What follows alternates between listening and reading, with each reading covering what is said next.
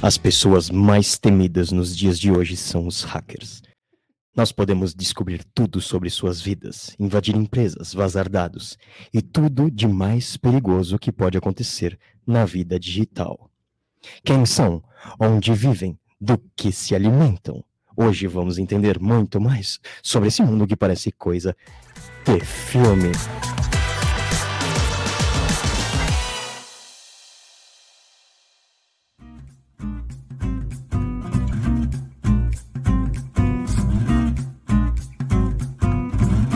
Pessoal, sejam muito bem-vindos. Ar mais um Scancast. Hoje a gente vai falar sobre o hacker do bem. Você sabia que essa pessoa, esse especialista que tem todo esse conhecimento, pode utilizar ele para nos proteger? Pois é, e para bater um papo com a gente hoje, nós recebemos o Felipe Prado, que está aqui ao meu lado. Ele é um hacker ético, é a pessoa que possui tanto conhecimento quanto os hackers perigosos, mas que utiliza para o bem, para nossa proteção. Felipe, seja muito bem-vindo. Obrigado, obrigado pelo convite. Honrado, até estranhando isso tudo, né? Mas muito, né? Essas paradas assim, a gente tá muito acostumado, não, mas estamos aí. obrigado aí pelo convite. Mas é assim mesmo, né? Porque essa é a imagem que a gente tem do hacker trabalhando num covil com a touca, tipo o round 6 agora, Errado. esse round 6. Errado. Isso não tem nada a ver. Não é, é, cara? Isso é mito. Isso não existe, cara. Hacker é, é, um, é um profissional, cara, é um profissional de mercado. Pai de família, músico, skatista, não tem CPF, não tem esse negócio tal. Muito pelo contrário, a gente está de cara limpa aí, dando a cara para todo mundo bater. Hoje, gra graças a Deus, profissionais de grandes empresas, todos que eu conheço, todos profissionais bem remunerados, bem disputados. Então, acho que sai um pouco dessa mística que a gente tem, né, do, do, do hacker, o underground. Anônimo, existe, sim, existe. O Anonymous existe, sem dúvida nenhuma, mas ninguém sabe quem é. Então, e aí? Cara, tu pode ser Anonymous, eu posso, pessoal que pode ser, todo mundo pode ser Anonymous, né? Até que prova o contrário. Até que provem o pois é, contrário. É, duro é provar. Isso é muito legal. Gente, olha só, mandem perguntas. Aproveita, não é todo dessa câmera aqui. Não é todo dia que vocês têm aqui um hacker para contar tudo pra gente. Eu tô cheio de perguntas aqui. Se vocês não fizerem, azar de vocês. Felipe, me conta, cara, o que, que é um, um hacker? Que ser é esse, cara? Cara, eu gostei da pegada Globo Repórter, né? Ah, o que faz, o que, que se, como se alimenta. Achei que a Glória Maria ia entrar ali, né? Falei, ah, legal. Cara, é, o que, que faz um hacker? O hacker pesquisa. Eu acho que esse é o grande lance do, do, do grande, grande função do hacker. O hacker é um, é um pesquisador. É, é, é, a forma que eu vejo o hacking. Né? Quando você vai fazer uma invasão de uma rede, de, de algum banco, de algum cliente, que quer que seja, você vai pesquisar vulnerabilidades e se antecipar a um ataque. Então você está levando valor agregado para o cara. Você está uhum. falando, ó, você tem problema aqui, aqui, aqui, para você corrigir, você faz isso, isso, isso. Esse é um, uma das funções de, do hacker que essas pessoas têm aí, visão do Red Team, do Blue Team, né? Dessa galera dessas ondas que estão em moda agora, hein, dessas nomenclaturas em moda. O que eu vejo em eventos em DEFCON, em, em, Black Hat, em eventos aqui no Brasil como H2HC, Abside, né, RoadSec, é uma galera apresentando pesquisas. É uma galera realmente fazendo um, um por exemplo, o Barnaby Jack, que apresentou na DEFCON um tempo atrás, é, o hacking de jackpot, fazer o, o ATM cuspir dinheiro, os hackings de marca-passo, de bombas de insulina, hacking de skate elétrico, hacking de babá eletrônica, hacking de carro. Então, isso tudo a galera faz, uhum. avisa a empresa, a empresa faz os, suas, as, os seus updates, as suas retificações. A Biotronic, se eu não me engano, já fez dois recalls de marca-passo por causa de vulnerabilidades descobertas por hackers, né? E fizeram uma, a, a, o recall de marca-passo por causa de vulnerabilidade de sistemas, né? Então, acho que o grande papel do hacker é trazer valor agregado para a empresa, para o mercado, para o mundo como um todo. Isso, ah, vamos dominar o mundo literalmente já é dominado, né? Já Sempre é, foi, desde a, da, que tem a, a, tecnologia, já é dominado, e não, não só por hackers. Quem domina não são hackers. Esse é o ponto. Quem domina é governo, é uma série de coisas. É o então, dinheiro, né? É, exatamente, eu não queria falar isso, mas é Mas isso já que você disse. é isso aí, quem domina é o dinheiro. Mas que legal isso que você está falando, porque, então, na verdade, é, quando o hacker ele entra. Nossa, a gente até suei com aquela blusa. Quando o hacker ele está é, no, no mercado de trabalho, ele encontra vulnerabilidade, ou seja, ele chega no mesmo ponto do que a ideia que a gente tem do hacker criminoso, Sim. só que o que ele faz com aquilo é o que é diferente, né? Sim. Ele Sim. pega e mostra, ó, galera, tem isso aqui, pô, marca Sim. passo, cara. É, e foi, foi numa maluquice, cara. Eu descobri um problema no, no coração. Uma das possibilidades era colocar o marca-passo. E aí eu fui atrás para saber se tinha segurança no marca-passo. Cara, o marca-passo é um dispositivo de IoT. Ele é um dispositivo como teu celular, como teu relógio, como uma babá eletrônica. Ele é um dispositivo de IoT controlado remotamente, inclusive. Eu não era uma época que eu estava muito envolvido com a profissão viajava muito, estava te falando antes, viajava demais e não tinha muito tempo para fazer hacking de Bluetooth ou de conexão via frequência, nada disso.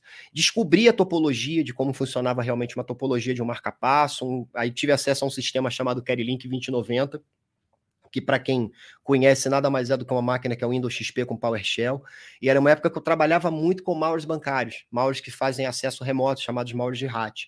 Então eu peguei algumas partes de algum malware e desenvolvi um malware para atacar o Carrylink 2090.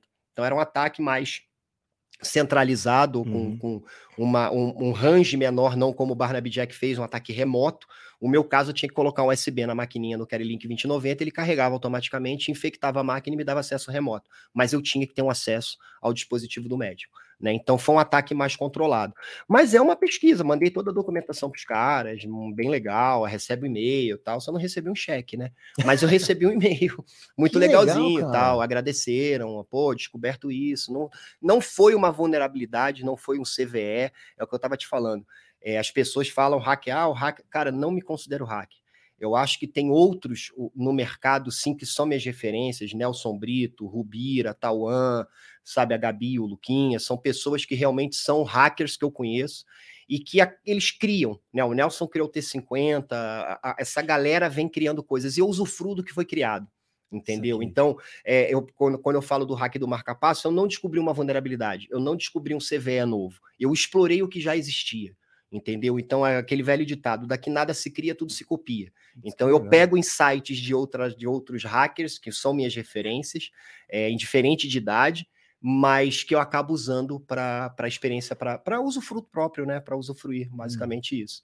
Então, crio algumas coisas, obviamente, você tem que ter a, a, a criatividade para poder criar e pensar numa em burlar em alguma coisa, mas eu uso muito do que já foi criado, entendeu? Uhum. Eu não tenho muito esse esse Você insight. usa as ferramentas que já estão aí. Eu customizo em cima do que já tem, vamos dizer assim. Eu não curto muito programar, desenvolver do zero, mas adoro linha de código. Eu sou fascinado por linha de código de malware.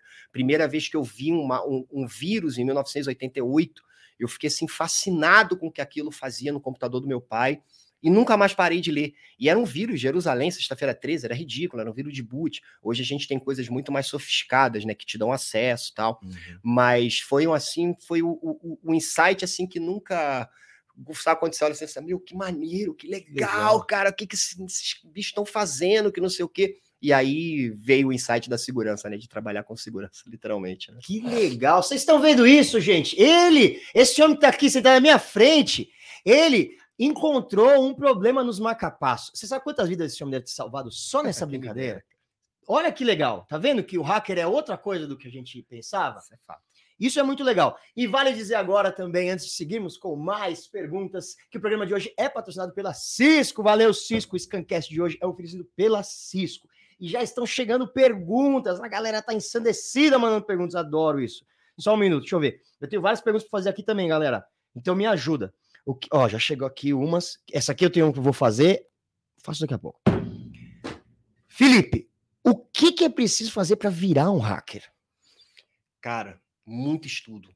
Muito estudo, muito estudo. Se você não gosta de estudar, de perder tempo estudando, porque muitos consideram perda de tempo. Ah, pô, o cara deixa de sair com a esposa ou deixa de andar de skate com o filho, com os amigos para fazer um, um estudo de um hacking e tal. Sim, eu gosto. Realmente, se eu tô empolgado, eu vou virar à noite, vou, vou acordar três horas da manhã pensando no que eu estou fazendo, vou subir para o escritório, vou ficar desenvolvendo, vou ficar fazendo alguma coisa. Então, acho que você tem que gostar muito, cara, de estudar, você tem que quebrar muito sua cabeça. Tem documentações que você não vai ter acesso, porque não vão te passar. Quando eu comecei a estudar o marca-passo, eu encontrei pessoas que estavam envolvidas com Barnaby Jack, que deram, deram continuidade para a pesquisa que ele estava fazendo, não só do marca-passo, como da bomba de insulina.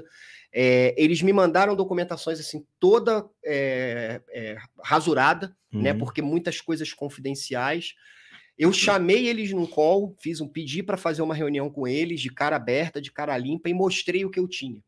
Quando eu mostrei o que eu tinha, que eu estava desenvolvendo, o que eu tinha descoberto, aí os caras me abriram muito mais coisa, porque eles viram o seguinte: o cara estudou. Uhum. O cara ele estudou a topologia do negócio, ele não está seguindo a linha que a gente seguiu, mas ele está seguindo uma outra linha que condiz com o hacking daquela, daquela tecnologia, que no caso era um, era um marca-passo. Né? Então, quando você mostra Você vai pedir ajuda para a comunidade e você tem, vamos dizer assim, embasamento que você fala assim, cara, eu parei, eu estudei, eu empaquei aqui, me dá uma ajuda. E aí sim a galera vai te ajudar de uma forma muito legal, porque está vendo o seu esforço. Então, a, a, questão de você gostar de estudar, ela é muito clara para você trabalhar com segurança da informação.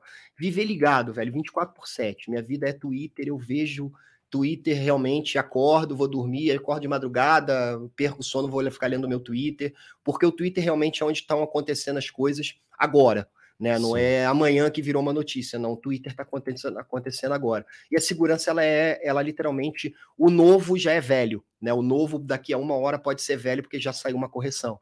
Então a gente precisa estar tá muito atento. E, e, sempre ligado, né, cara, no que está acontecendo no mercado, no que está rolando de, de, de, novas tecnologias que estão surgindo tal. Acho que você tem que gostar muito de tecnologia, ser um amante de estudo e não ter frescura. As pessoas acham muito que, ah, o hacker, não sei o que, eu vou baixar aqui o programinha. Cara, não é isso. Não é isso. Você não vai instalar o Kali e vai ser um hacker e vai ser isso e aquilo, ah, porque eu estou agora usando o Metaexploit, tá? Nossa, que legal. Tem alguém que criou aquilo. Uhum. Então, o cara que criou aquilo, sim, ele realmente é um hacker. Você está usufruindo do que foi criado. Então, muito da galera que hoje faz um CTF, que faz um Capture the Flag, uma, um concurso de hacking, que, né, que as pessoas. Muitos falam que o hackathon é um concurso de hacking. Não, o hackathon é um desenvolvimento. Um CTF, sim, que é o Capture the Flag, é um concurso de hacking, né, o Hackaflag. É, ali sim as pessoas usufruem do que já tem, mas já criam suas coisas. Então eles acabam criando coisas para vamos dizer assim, fazer um upgrade daquilo que já está disponível no mercado. Eles não deixam de criar. Então, eles estão sempre pensando como melhorar aquilo que já existe. Então, acho que esse realmente é o propósito do hacker e o que você precisa: estudar muito, muito, muito mesmo, estar ligado 24 horas por dia no que está acontecendo e não ter melindre de trabalhar, porque se as pessoas já acham muito que o hacking tem um glamour, aquelas coisas uhum. que a gente está uhum. falando. Não tem não tem glamour nenhum, tem muita relação, tem muita dedicação, tem muita privação, sabe, de se privar de algumas coisas porque você está no meio de um negócio, você não quer parar para ir almoçar e você não quer parar porque teu filho está te chamando para uhum. dar um uhum. rolezinho de skate, então você vai ficar focado ali até a hora que você fala assim, vou agora eu paro agora eu paro. Isso pode demorar dias, horas ou meses. Porque tem o lance, né, que você está conectado no mundo inteiro. Sim. Não é uma coisa que você tá sozinho. Ah, eu vou ser o hacker aqui, que eu vou entrar no meu computador. Hoje é assim, né? Velho? Seis horas aqui, paro. Cara, é o mundo todo, né? É, hoje é assim. Na década de 80 não era, né? A gente tava falando isso. Na década de 80 a gente não tinha Google, a gente tinha Barça. A gente tinha é uma revista isso. de Gerati, cara, que vinham uns códigos de jogo, né? Eram 30, 40 páginas de jogos, de códigos para você compilar aquilo e ter acesso ao jogo. E aquilo nunca funcionava. Nunca funcionava. E, e, a gente morava no Rio. O que, que eu tinha que fazer? Eu tinha que escrever uma carta para Digerati em São Paulo, para os caras analisarem, para depois me responder via carta, porque a gente virava noites e noites quebrando a cabeça para poder entender o que, que, era aquele erro de compilação. A gente não tinha Google para dar um search lá no, no erro que estava dando. Tá erro 542 do, do C, e você vê o que está. Ah, vai na variável tal. A gente não tinha isso. A gente olhava para a Barça assim, a Barça não vai dar essa informação para gente. a gente ligava para alguns amigos tal e corria atrás, entendeu? E como que você começou? Como que você virou um hacker, cara? Você se juntava com seus amigos, vocês invadiam sites? O que, que é? Vocês iam numa lan house e virava a noite hackeando? Como que eu, é? Eu acho que essa foi uma geração depois da minha. Eu, eu comecei em 87, na verdade, comecei em 88. Uhum. Quando eu cresci o computador do meu pai com vírus Jerusalém, e eu fiquei desesperado, porque o, o, o, meu pai ele também usava o computador para música. Meu pai, além de trabalhar com segurança, de ser um dos pioneiros de segurança, ele, ele era músico. Então ele usava já na década de 80 o computador para gravar música, para as coisas dele. E eu cresci, eu simplesmente cresci o computador. Cara, deu 5 e meia da tarde, eu fiquei desesperado. Na época, meu pai trabalhava, se não me engano, na Delfim. E seis horas ele vinha para o trabalho. Aí eu liguei para um amigo dele e falei assim: Cara, tá acontecendo isso. Eu falei, Filipão, mete disquinho de DOS e, pô, Fdisk barra MBR, tum, pum, funcionou tal. Mas o funcionou me fez falar em querer. O que, que aconteceu? Peraí, rolou uma parada aqui. Rolou né? algum negócio aqui que não tá legal. Aí, na época, sentei com um amigo meu que gostava muito de computador lá do Rio. A gente começou a, aí a gente começou a fazer engenharia reversa que era começar a debugar uhum. executável, uhum. command com, aquelas, os arquivos com, para poder entender aonde estava aquela estrutura, onde vinha aquela coisa que, que danificou o computador. E aí sim a gente se deparou com o vírus de computador. É, acho que foi o meu primeiro contato com o vírus de computador. Não era uma época que a gente falava hacker. Imagina, a gente sabia do termo hacker por causa do filme Jogos de Guerra. Uhum. A gente já tinha essa, é, é, esse, ah, o hacker, não, mas não era né? A gente nem, assim, não, não me recordo de usar essa palavra, para você ter uma ideia, uhum. entendeu? A gente brincava, ah, vamos fazer aqui o vírus de computador tal, mas não usava o hacker em momento algum. Vim para São Paulo, comecei a trabalhar efetivamente, nessa época eu não trabalhava, era um garoto, aí vim para São Paulo, comecei a trabalhar na época na módulo consultoria informática e sim comecei a trabalhar com hacking a gente quebrava o concorrente do, do Curió, que era o Scua, a gente tentava realmente quebrar as seguranças do Windows, essas coisas todas, na época o Windows 3.1, depois 3.11, Windows NT, assim, os primórdios né, da, da, da, do Windows tal. Então ali sim a gente tinha algumas características de hacking. A gente fazia projetos e a nossa diversão e, e dentro de agência bancária, que virava noites e noites em agência bancária de final de semana implementando sistema de segurança, era ficar acessando videotexto, que era o teletexto da Telesp.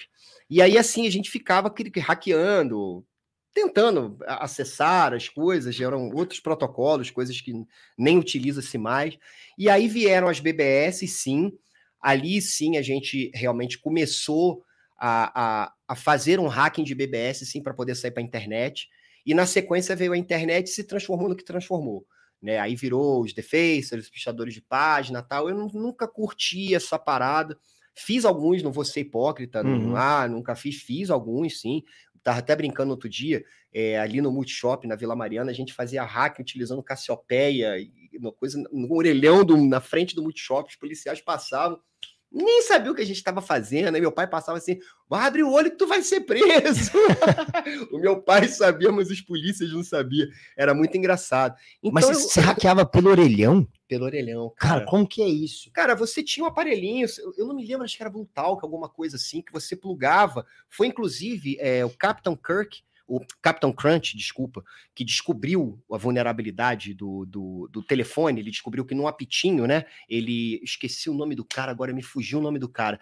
Ele descobriu que tinha uma vulnerabilidade e, o, e o, a frequência do apitinho que vinha no, no, no Captain Crunch, no, no, no, cereal Captain Crunch, era a mesma frequência da AT&T. Então ele hackeava através desse apitinho. Da frequência. Entendeu? Da frequência. Foi, foi o primeiro que freaking doideira. que aconteceu. E dali saiu alguns aparelhinhos, se eu não me engano, chamado Blue Talk, que você plugava ali, eles mandava a frequência e você se conectava através do orelhão. Entendeu? E a gente saía para BBS, hackeava a BBS, da, da, da, BBS a gente conseguia sair para internet. A gente usava para baixar documentação da internet, para baixar songbook de música. A gente ia atrás songbook do The Doors, songbook do, do, do para entender se o Jim Morrison era um poeta, que não sei o quê. Era nossa diversão. A gente nem ia atrás de, de informação de tecnologia entendeu? A gente achava que tinha, vamos dizer assim, né? Uhum. Ah, a gente conseguiu hackear aqui a Mandic e tal, fomos, somos melhor que o Alexander e tal, estamos saindo aqui para internet e tal. Mas era brincadeira de moleque, né, cara? Não... Graças a Deus a coisa ficou séria. Que Graças legal. Tipo, você séria. surgiu um mundo novo, que é o mundo digital, Sim. e vocês começaram a explorar esse mundo das Sim. formas. Isso é Sim. muito legal. Tem muita pergunta chegando, eu vou começar a fazer, senão daqui a pouco só eu perguntei. Vamos lá. Pera aí, vamos fazer. É... Physiomove. Fisioterapia e movimento. Ah, eu sei, isso aqui é um amigo meu. O que, que foi? Pode falar, professor? Ah, chegar um pouquinho mais, mais perto, perto. Do, do, do, microfone. Você pode puxar o microfone assim. Opa! É, Me sentindo muito importante. Você, cara, Uau. é importantíssimo Opa. aqui. Vamos lá. Vou a pergunta que eu sumiu aqui. Aqui, foi o Daniel que mandou. O que te motiva a ser um hacker ético? Educação. Ética. Uma coisa que o meu pai morreu feliz é, ele viu eu chegar onde eu cheguei sem roubar nada na minha vida. Na verdade, pra você ter uma ideia, uma vez eu, na minha época, tinha um boneco chamado Comandos em Ação e tinha um índio que tinha uma águia e eu perdi essa águia. A gente foi no Extra uma vez, né, no Extra, lá no Rio de Janeiro, uhum. E eu roubei a águia, velho. Eu abri assim o negócio e peguei só a águia pra você ter uma ideia. Eu só queria a águia de Aham. volta. Eu não queria o boneco, eu tinha o boneco. E o segurança viu, velho. Eu Cara. fui tomando porrada, cara, do caixa até o carro. Pô, não porrada, né? Mas, Mas, né, aquela, né, aquelas, po- porra, aqueles tapas, aquelas coisas assim. E o meu pai falou assim: fala, roubar não, velho. Roubar não. Eu te dou o que eu posso. Mas roubar, você não tem direito de roubar nada de ninguém. Se é de uma empresa, se é de uma pessoa tal. Isso nunca saiu da minha cabeça. É, e existe um jargão, ou um ditado no mundo da segurança: ter acesso não te dá direito de acessar aquela informação. Tá? A gente que trabalha com segurança, às vezes você é administrador de uma rede, às vezes você é. Você acessa uma rede da tua empresa, está fazendo um teste, você tem acesso a todos os diretórios. Ter acesso ao diretório de RH não te dá direito de ler a política de cargos e salários, porque isso tem dono. E Uhum. não é você o dono e você não tem direito a acessar aquilo.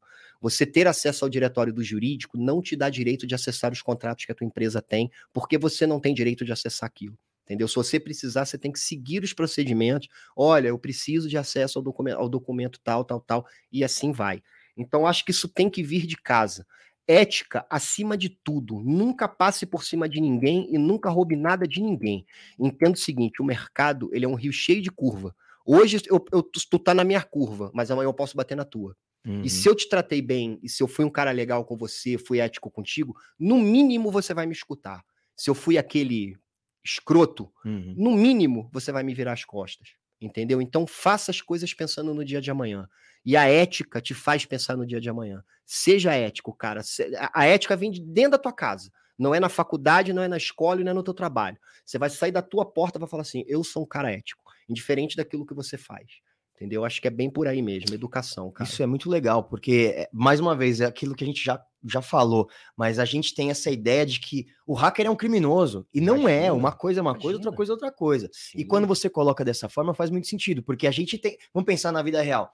Pô, eu tenho acesso ao mercado. Não é porque eu tenho acesso ao mercado que eu vou pegar as coisas e vou roubar. Óbvio. Não é porque eu cheguei ali. lógico. Então o hacker é uma, é uma pessoa que consegue ter acesso. Sim. Não por isso ele vai se tornar um criminoso. Nem nunca. Cara, entrou numa rede, roubou um TXT, uma imagem que seja uma piada da tua máquina, que foi um GIF de uma piada, você é ladrão. Você é um criminoso, velho. Você não é mais um hacker. Você perdeu pra, pra- para, para as pessoas que eu conheço, vamos dizer assim, que eu, que eu tenho como referências nesse mundo, você perdeu esse status de hacker. Você passou a ser um criminoso.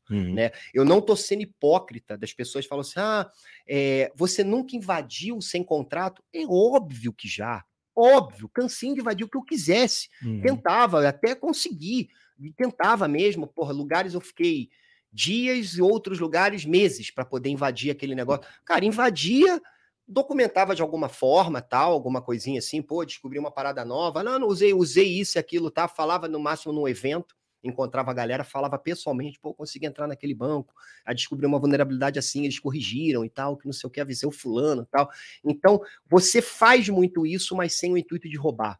Entendeu? Uhum. Você sabe qual é o limite. E tem um abismo de diferença entre um hacker e um criminoso. O hacker ele vai até onde ele pode. Ele vai documentar, ele vai te avisar, ele vai te dizer exatamente o que ele fez. Fiz isso, isso e isso, assim, assim, assado. Para melhorar, você faz isso, isso, isso, instala assim, assim, assado. Teu problema está resolvido. Outros problemas aparecerão, obviamente. Uhum. Mas aquele ali vai estar resolvido. Isso é muito legal. Ah, vamos lá. Você acha que a carreira de pentester, eu não sei nem o que é uma carreira de pentester, mas Invade adorei pergunta. Invade sistema. que invade sistema, pode ser substituída por soluções de machine learning? Não. Não, não. Não acho, não. Eu acho que o machine learning somos nós que ensinamos. Uhum. A gente ensina a máquina a aprender. A máquina não vai aprender sozinha. Então, por exemplo, na IBM trabalhei muito, ouvi muito as, as configurações do Watson, dessas coisas todas. Você configura o produto. Ele ainda não aprende sozinho. né? Já existem testes, essas coisas todas, mas ainda é amanhã. Amanhã. Hoje a gente ensina a máquina. O dia que a máquina começar a pensar e querer bater de frente com a gente, aí sim vai ser hora da gente brincar de, de, de guerra. De né? guerra. De jogos de guerra. Vamos Isso vai vai acontecer, cara? ah, eu acho, eu acho que sim, velho. É mesmo. Exterminador do futuro? É. Cara, eu, eu não vou estar vivo para isso, não, nem ti. Mas Tal- tem um tal- caminho aí para isso. Ah, tem, tem sim, velho. A tecnologia ela é muito. Cara, olha o que aconteceu da década de 90 para cá. É um Olha absurdo. o que aconteceu. O celular antigamente tinha aquele tijolão da, da Conecta, aquele da BCP, tijolão BCP. da BCP. Aí tive tal. Hoje, meu, de quando surgiu o StarTAC, que era aquele negocinho, hoje o celular tem. Meu, celular, o, o- o- um celular de hoje é mais um computador que o cara foi na Lua. É verdade. Entendeu? Hum. Então a, a coisa tomou uma proporção absurda. Eu acho que sim, cara. Eu acho que um dia a máquina vai pensar, mas eu não acredito que vai dominar a gente, não. Porque a gente, vai, cara, a gente hackeia aquela porcaria toda ali e, faz ela parar de pensar de novo. É isso, né? Esse é o ponto. Esse que é o ponto. Nós temos as ferramentas Sim, E o é conhecimento. e o conhecimento. conhecimento. Isso é muito bom. Isso, nossa, acho que até me deu um quentinho no coração. Porque eu tinha um medo disso. Eu tinha um medo do Skynet, cara. Skynet. E, mas se você procurar no Google, tem, se, tem robôs que se suicidaram. Tem, um, tem uma história do robô que pulou dentro de um chafariz, uma parada Ah, eu vi assim. isso. É esse papo doido, de cara. que os caras colocaram dois robôs para conversar e eles inventaram é, um idioma novo e tiveram que desligar. Isso é verdade ou é mito? Que eu fico com Cara, mó medo. não cara. vi, velho. Não vi essa parada. Eu, eu tenho coisa assim que eu não perco meu tempo, bicho. Eu juro pra você, cara. Tem coisa que eu falo assim, eu nem vou ver essa tranqueira. É a nova história do Homem do Saco, né? Dois computadores estão conversando, criaram um idioma e combinaram Cara, de matar as pessoas.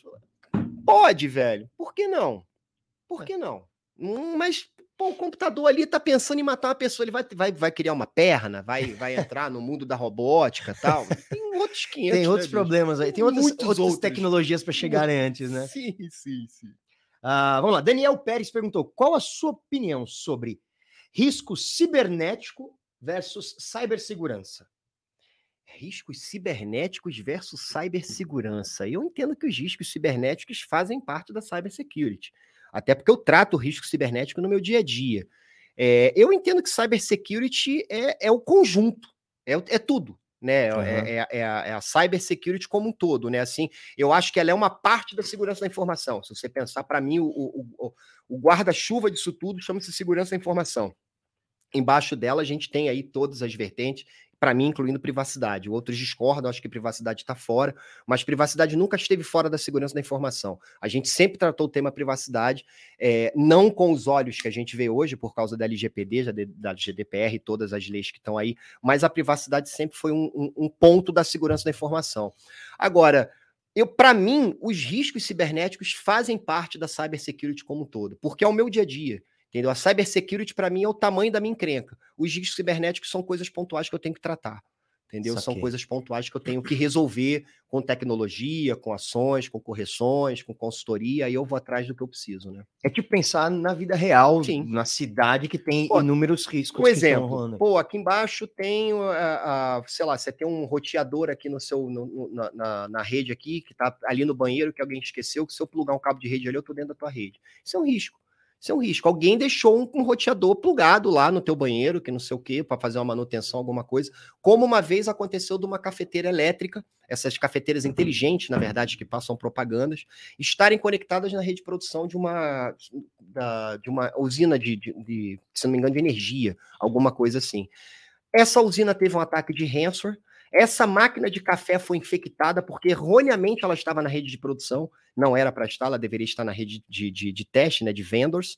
É, limparam, a, a- vamos dizer assim, a rede, conseguiram reestruturar a rede, mas existia uma conexão que estava mandando infecção para dentro quando foi descobrir era máquina Era de café. Máquina de. Era uma ca- máquina de café. Gente, isso é muito incrível. Vocês estão entendendo o tamanho da coisa que a gente não tem nem noção que está acontecendo? A máquina de café. Mas já hackearam Nespresso já. Isso era máquina de café que tem nas empresas, né? Que as empresas passam propaganda Sim, aquelas grandes. Agora foi para Nespresso. Agora estão hackeando a Nespresso. É bem legal. Porque você controla as novas Nespresso pelo celular. E aí você controla, você consegue controlar a máquina. É muito legal. Que. Eu acho demais. Assim, uma coisa se conecta a outra, pode ser hackeado. Cara, o mundo do IoT é maravilhoso. Eu amo chegar lá em casa e falar assim, Alexa, play Spotify. E Alexa começa a tocar o Spotify, How is the weather today e tal, e, e o meu celular ligado com o meu relógio, que é ligado com o meu computador, que é ligado com a minha TV, com o meu videogame. Adoro. Mas tem outro lado. A gente já tem casos de cassinos que foram invadidos através de uma vulnerabilidade de aquário. A gente tem casos de Aquário? aquário, aquário, aquários inteligentes. Cara, tudo é um dispositivo de IoT.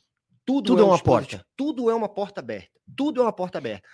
Aí entra a questão assim do, da lei de Gerson, dos- do, mundo dos espertos. Né? As Uhum. pessoas às vezes vão.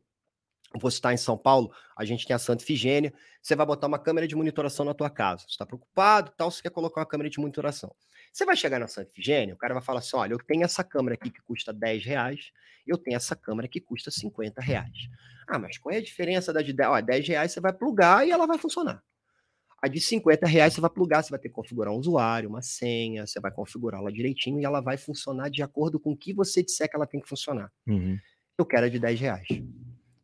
É isso aí. Aí eu chego na tua casa para fazer um teste no home office security, alguma coisa assim, Hum. e descubro as suas câmeras de, de- de segurança que não tem nenhum sistema de controle. Aí você fala assim: ah, mas eu que eu paguei 10 reais. Pô, por que, que você não pagou 50? Por que, que você não pensou na segurança da tua família ou na tua segurança quando você vai te vou comprar um dispositivo de segurança? Entendeu? Então, tá na hora das pessoas começarem a enxergar o outro lado. O mundo do IoT é muito bom, mas ele tem o outro lado.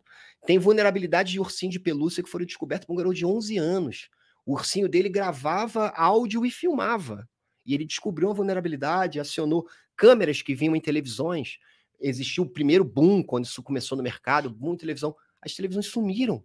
Sumiram. Era, era, era impossível você achar uma televisão com câmera embutida. Por quê? Quantidade de vulnerabilidade que descobriram, LG, Samsung, em todas as televisões, até uma nova modalidade de extorsão apareceu, que é o sextortion. As pessoas hackeiam a tua televisão, Uhum. filmam você e a tua esposa, teu namorado, Uhum. o que quer que seja, e te pedem dinheiro para não divulgar aquilo na, na, no Xvideos, no RedTube da vida. Entendeu? E aí agora as, as, as televisões estão voltando novamente com mais segurança. Entendeu? Hacking de avião, hacking de navio, hacking de carro, tudo que você possa imaginar que tem uma porta de conexão é passível de ser hackeado. Entendeu? É demais, velho. É maravilhoso. Isso é fantástico. É trabalho para a vida inteira. Nossa, não, e cada vez que isso é uma coisa nova, é mais trabalho. Sim. Cara, isso é muito legal. Eu, eu, eu vou tentar correr com as perguntas aqui, porque eu tenho mais. É muita pergunta. Calma, a gente vai conseguir, gente. Manda me bala. Essa pergunta que eu fiz foi do Daniel Pérez. Não sei se eu falei, mas tá aqui, Daniel. Muito obrigado. O Leandro Melo pergunta o seguinte: Felipe, que recomendação você daria para quem quer chegar no mesmo nível que você? Ah, Leandro! Cara, isso não é muito fácil. muito fácil. Estuda, rala e, cara, dedique-se. Casas Bahia, dedicação total a você. Melhor e amo muito tudo isso. Os dois melhores slogans que eu já escutei na minha vida. Amo muito tudo isso e ca- dedicação Dedicação total a total a você. você. Cara, dedica-se a, a, a estudar, a segurança, como eu falei, cara. Eu, eu não trabalho, eu não trabalho. Eu falo, não é hipocrisia, não, eu não trabalho. Eu, eu faço o que eu gosto, o que eu sempre quis fazer na minha vida. Então, eu tenho amigos que saíram do mercado de segurança porque não imaginaram que chegaríamos aonde chegamos. Uhum. O Anderson Ramos, criador da, da Mindsec, da Roadsec, junto com a Pri, é, ele falou uma vez num- numa Roadsec que o hacker chegou no mainstream. E chegou, Uhum. e chegou. Se você pegar os primeiros eventos que tiveram, H2HC, a Roadsec, eram gente numa routers falando de segurança da informação, era gente no barzinho falando de segurança da informação. Hoje, numa H2HC, tem 3 mil pessoas no novo hotel falando de segurança da informação. Na Roadsec, tem 7 mil pessoas no Audio Clube no final de semana falando de segurança da informação. Então, realmente, é, chegou num outro patamar. O hacking chegou num outro patamar. Cara, estuda muito, muito, leia, tenha amor pelo que você, pelo, pela segurança, tesão mesmo, você tem que ter tesão por aquilo ali, porque as pessoas acham que né, o mundo é Matrix, cara, não é. Até você chegar aquilo ali é chato, velho, é muito chato você ficar estudando linha de código e ver, aí você roda um programa, o programa não funciona, você assim, meu, que zica, o que, que eu tenho que fazer? E esse que, que eu tenho que fazer são três, quatro, cinco dias no que, Uhum. que eu tenho que fazer. Mas a galera não desiste. Então eu acho que é questão é, é- é ter muita vontade e amor pelo que se faz. E não é chegar igual a mim, cara. Chegar igual a mim é fácil. É muito fácil. Quero ver você chegar igual um Balestra, um Tauan, uma galera assim mais. O Nelson Brito. Quero ver você chegar nesse patamar. Aí são outros 500. Entendeu? O meu patamar é fácil. Isso aí é. Esses caras hackeiam tudo, né? Consegue, Ah, assim, pelo cara. celular deles. Não sei se pelo celular. O Tauan uma vez mostrou num, num jornal da Record, é, fazendo um scan pelo celular. Não vou dizer que foi um hack, não, mas dando, falando o, o que realmente aconteceu, mas fazendo um scan no celular. É, sim, pelo celular dá para fazer muita coisa hoje, principalmente pelo Android. Dá para se fazer muita coisa. Então, eu não vejo limite. Conheço pessoas que têm uma especialização muito forte, que fazem testes em redes escadas, que são redes que dominam, é, é, controlam é, é, prédios, né, usinas e nucleares, é uma, é uma outra plataforma, são as redes escadas. Eles fazem teste nessa rede, conseguem parar o abastecimento de água, conseguem parar a energia elétrica de um prédio através de um celular. né? Então isso é fato, mas é uma galera especializada, velho. Os caras estão há 20 anos Focados fazendo, nisso. focando né? nisso, não é? O cara não pegou assim, ah, e agora, ah, parei a luz do prédio. Imagina. Isso são 20 anos Não é um aplicativo que você Não baixa é, e tem a é, função parar. é. é. As pessoas veem, ah, vazou o aplicativo da NSA. Você já viu? Você já viu? Então, alguém já viu? Tá, lá na comunidade, lá na Deep Web, na Dark Web, você pode até encontrar. Mas o acesso não é tão simples assim como as pessoas acham. Ah, não, eu vou fazer um download ali no site do Super Downloads, que não sei o que. Não, imagina, imagina, as Não é coisas não assim. são assim, não funciona dessa forma. entendeu? Mas e como que faz? Você pega o seu celular e você baixa um aplicativo? Não. Você, sai digitando código. Mas o que? Você entra num site? Cara, você pode baixar um aplicativo de um OpenSSH, uma conexão, e você vai baixar um aplicativo de conexão. E ali você tem linhas de comando, e você vai se conectar naquele códigos que servidor. a gente vê assim, tá, tá, tá, tá, quando a gente vê essas coisas. Basicamente, é tudo linha de segurança e linha de comando. Ah, mas tem, tem, lógico, as interfaces, né? As interfaces gráficas. Hoje, os softwares, o IMAP tá muito bonito nessas, todos, todos, o próprio Kali. Eu fui instalar o Kali no meu computador que eu usava antigamente. Imagina, não roda. Você rodar o Kali, você tem que ter 4 GB de memória, senão aquilo não roda. Imagina, a gente usava computador 286, 386. Ainda usa até, né, para fazer alguns testes, algumas coisas assim. Mas as coisas vão se aprimorando de uma forma que também requer mais processamento, mais memória, tudo isso. Então, é possível você fazer de um celular? É. Eu não tenho essa, esse, esse, esse pitch, esse, esse conhecimento todo de, de, de mobile, de freaking, né? Uhum. Mas tem uma galera que tem sim. Tem uma galera que tem sim. Que doideira, cara. Isso é Pô, eu tô muito- encasquetado com o nome do Capitão Crunch, cara. Juro pra você. Eu vou procurar aqui, mano. Nossa, cara, não é possível. Ah, o Leonardo Tobal ele fez a seguinte pergunta: Felipe, quais suas sugestões de sites, ferramentas, literatura para estudo? Literatura estu... Cara, site eu vou fazer jabá, né? Meu blog. Ah. massa. Cara, site, brincadeiras à parte, é, eu cito alguns que eu leio assim, eu atualizo meu blog diariamente com, com as notícias que eu vejo, mas HelpNet Security, ZDNet, é, o Blipping Computer, são, são sites realmente The Hacker News, são sites referências que a gente tem é, leitura obrigatória diária para quem trabalha no mundo da segurança. É o, são onde a gente vê o que está acontecendo, o que, que aconteceu ontem, o que está rolando, o que está se falando, o que, que os governos estão fazendo. Então, são Legal. sites Security Affairs, Security Focus, Security Boulevard, são sites realmente voltados para isso. Outros sites a gente usa muito para exploited, para baixar algum exploiter, que são conjuntos de código para explorar uma vulnerabilidade, alguma coisa assim. Então a gente acaba usando até para fazer hacking de Google. As pessoas acham que o Google, né? O Google para mim é a maior, melhor, melhor ferramenta de hacking que existe no mundo. É no mesmo? mundo tem livros, cara, chamado Google Hacking, que te dão docs, strings de, de pesquisas do, do, do, do que você coloca na, na, na linha do Google mesmo. Lá na pesquisa, você Cara, joga. te abre câmeras, te abre configurações de firewalls, te abre isso, te abre aquilo. É absurdo. Então, um livro chamado Google Hacking, acho que está na sexta edição, na sétima edição, que eles atualizam essas strings. Né, eu vou, vou usar o termo string, que acho que é mais fácil de entender. Então, eles atualizam essas, essas pesquisas que são feitas. Então, cara, é muito desse, desse lance da, da, da, da- desenvoltura com a tecnologia, né? Então, estuda muito, cara. Leia. Aí você falou literatura. Eu tô lendo agora. Eu li a. a- eu gosto muito de ler biografia. Eu li. Eu tava lendo agora O Jogo do Fugitivo, que, que é a história, na verdade, da caçada do Mitnick. Um, um livro bem antigo, bem antigo mesmo. Eu comecei a ler, tava lá em casa. Os últimos que eu li foi Engenharia Reversa. Eu até postei, se eu não me engano, no, no, no, no LinkedIn, que é Engenharia Reversa, alguma coisa assim. Tenho lido sobre mainframe, comecei a estudar de novo a parte de, de, de, de mainframe, porque eu comecei a fazer outras engenharias reversas, outras análises, e senti que a coisa tomou um- uma degringolada, precisava dar uma atualizada, né? Comprei algumas coisas. A literatura vai daquilo que você quer, tá querendo aprender. Pô, quero ser um pentester. Pô, cara, vai, compra um livro de IMAP, compra um livro de Nessus, compra um livro focado naquilo que você quer fazer.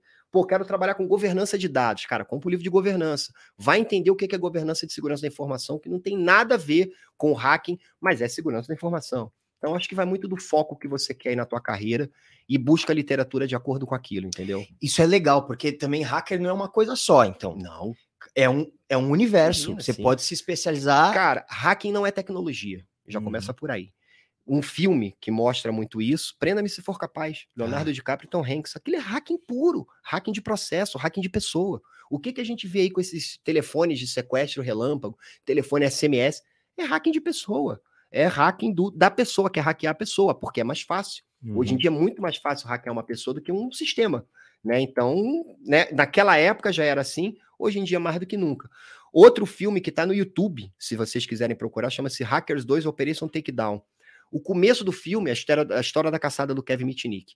O começo do filme é o Mitnick dando, se não me engano, cinco telefonemas, e ele consegue acesso ao SAS, que é o sistema de telefonia da AT&T, e o telefone de todos os agentes do FBI. Ele não hackeou nada. Ele hackeou cinco pessoas diferentes. E o filme mostra ele se passando, hi, I'm Joe Frame, hi, I'm Joe, não sei, testando as vozes que ele ia fazer. E ele entra na coisa com a luva para ninguém pegar a digital dele, enfim. Então são situações que, ah, o hacking, da... cara, o hacking vai muito além da tecnologia. Um outro exemplo também, historinhas, né? Hum. De uma vez, cara, em 88, a gente se mudou uma menina linda Só, só te ajuda, que chegou uma informação muito boa aqui, ó. Ah. O nome do Captain Crunch é John Draper. John Draper. Eu ia olhar aqui agora. Ah, isso que é uma produção boa. Ó, e ele viu onde? No Nossa, relógio. no relógio. IoT, mano. ó, acabou de Ai, ser hackeado pelo Felipe. É, relógio. me dera. John Draper. Isso aí. Isso, eu tava com o nome de Steve e- Caraca, eu até me fui. Steve Wozniak. Tava com esse nome na minha Nossa. cabeça. E na verdade era John, John Draper. Isso aí. Quem não conhece, lê a história dele, é muito legal. Ele ia vir no Brasil há pouco tempo atrás, aconteceu algum problema e, e não rolou. O que, que eu tava falando? Você ia contar uma do- historinha. Ah, descobrimos que tinha uma menina, se mudou uma menina linda lá pro, pro Rio. O Rio morava ali no Rio Comprido, né? Falo Rio Comprido porque dali surgiu o Barão Vermelho, né? O Cazuza, porra, Edmoto Conexão Japerito, Que tudo demais. dali. Aí a gente, pô, e a garota, ninguém tinha o telefone da garota. Ninguém naquela época não tinha celular, a gente tinha telefone de, de, de, de rodão, né? De rodar. Aí a gente descobriu, cara, eu e um cara, a gente descobriu, eu e Pelezinho, que tinha, ela era, era sócia da locadora, que a gente era, que também era sócio. Aham. Aí eu virei Pelezinho, eu falei, Pelezinho, vamos pegar o cartão dela, Pelezinho, vamos pegar o telefone dela. Ele, pô, vamos lá, vamos lá, vamos lá. Aí foi Pelezinho lá, e o Pelezinho ficou na frente do português, né, tampando a visão. Aí eu peguei o, o- o negocinho do português, assim, de cartão, pode sair até do microfone. Peguei, assim, o, o negocinho de cartão do português, aí comecei a procurar, peguei o cartãozinho dela tal, falei, pô, Pelezinho, peguei, peguei, vambora, vambora. Eu falei assim, não, vambora nada, deixa eu anotar aqui, vamos devolver. Pô, tu vai devolver?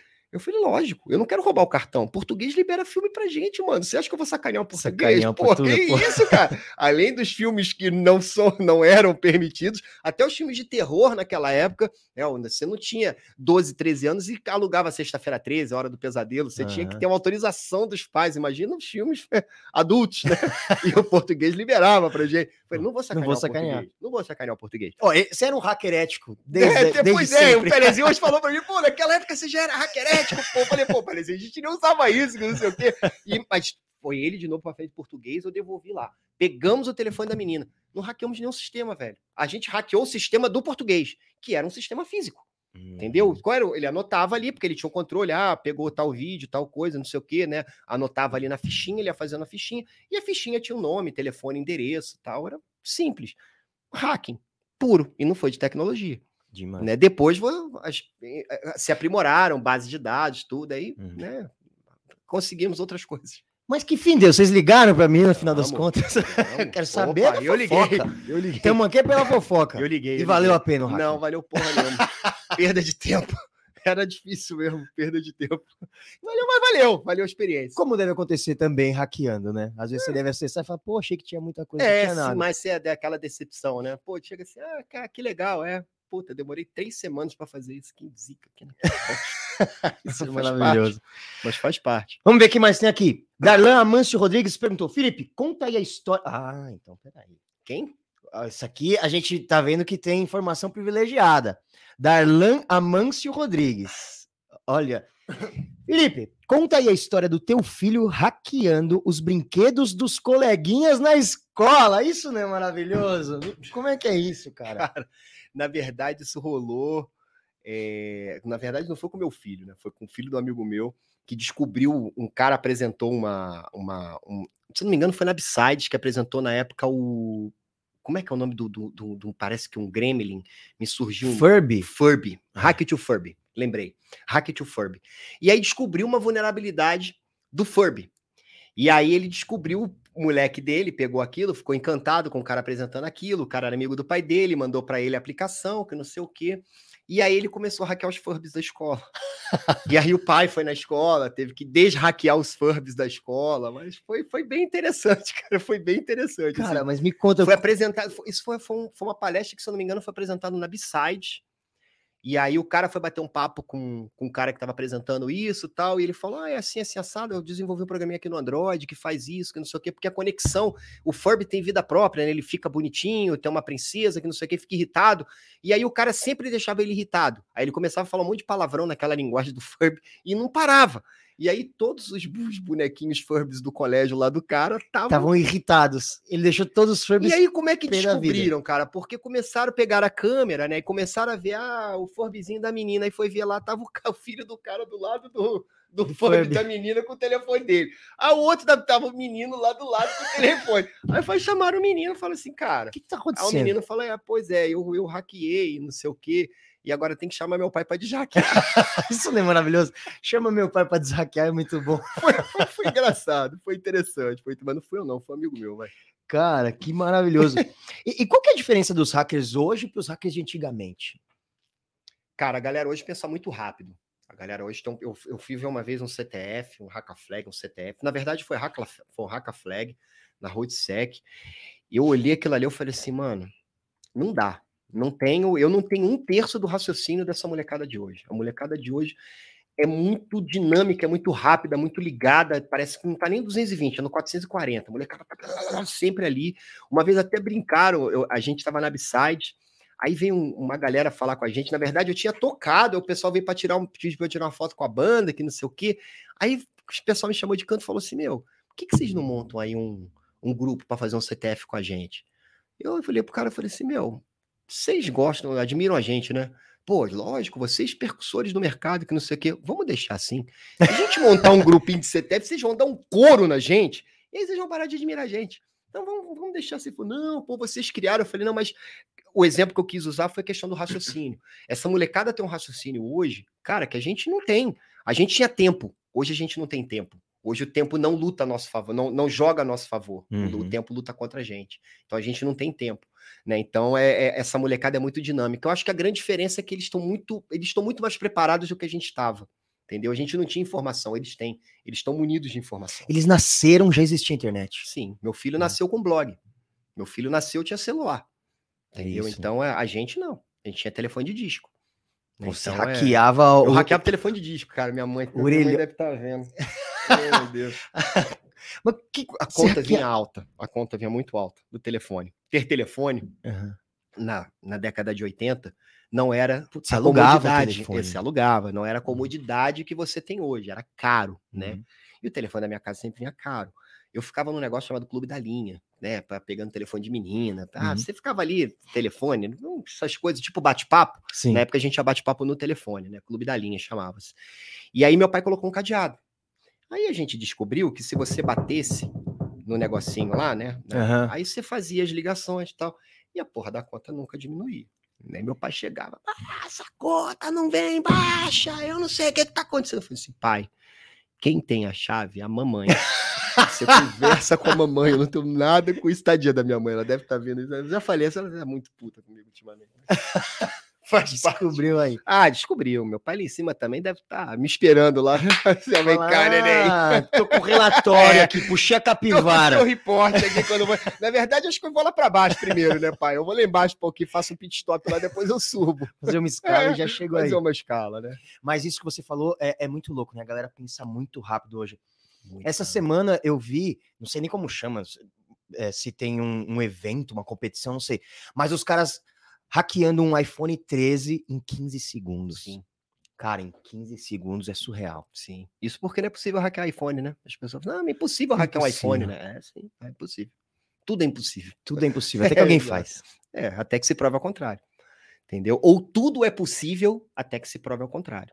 Entendeu? Ah, é, é seguro, super seguro. É super seguro, tá? Eu acho que quem faz a segurança é você. Uhum. Né? Você não precisa ter nada, nenhum dispositivo de segurança na tua casa, nada, nada. Se você for um cara que você não abre e-mail de pessoas que você não conhece, você não vai clicar numa mensagem que você não conhece, você não, você não vai ter problema. É, é, é, quase zero a tua chance de ser problema. Não existe o zero, mas é quase zero a tua chance de você ter um problema. Se não, velho, aí, né? Um, um, fazendo uma analogia, as pessoas falam muito assim, né?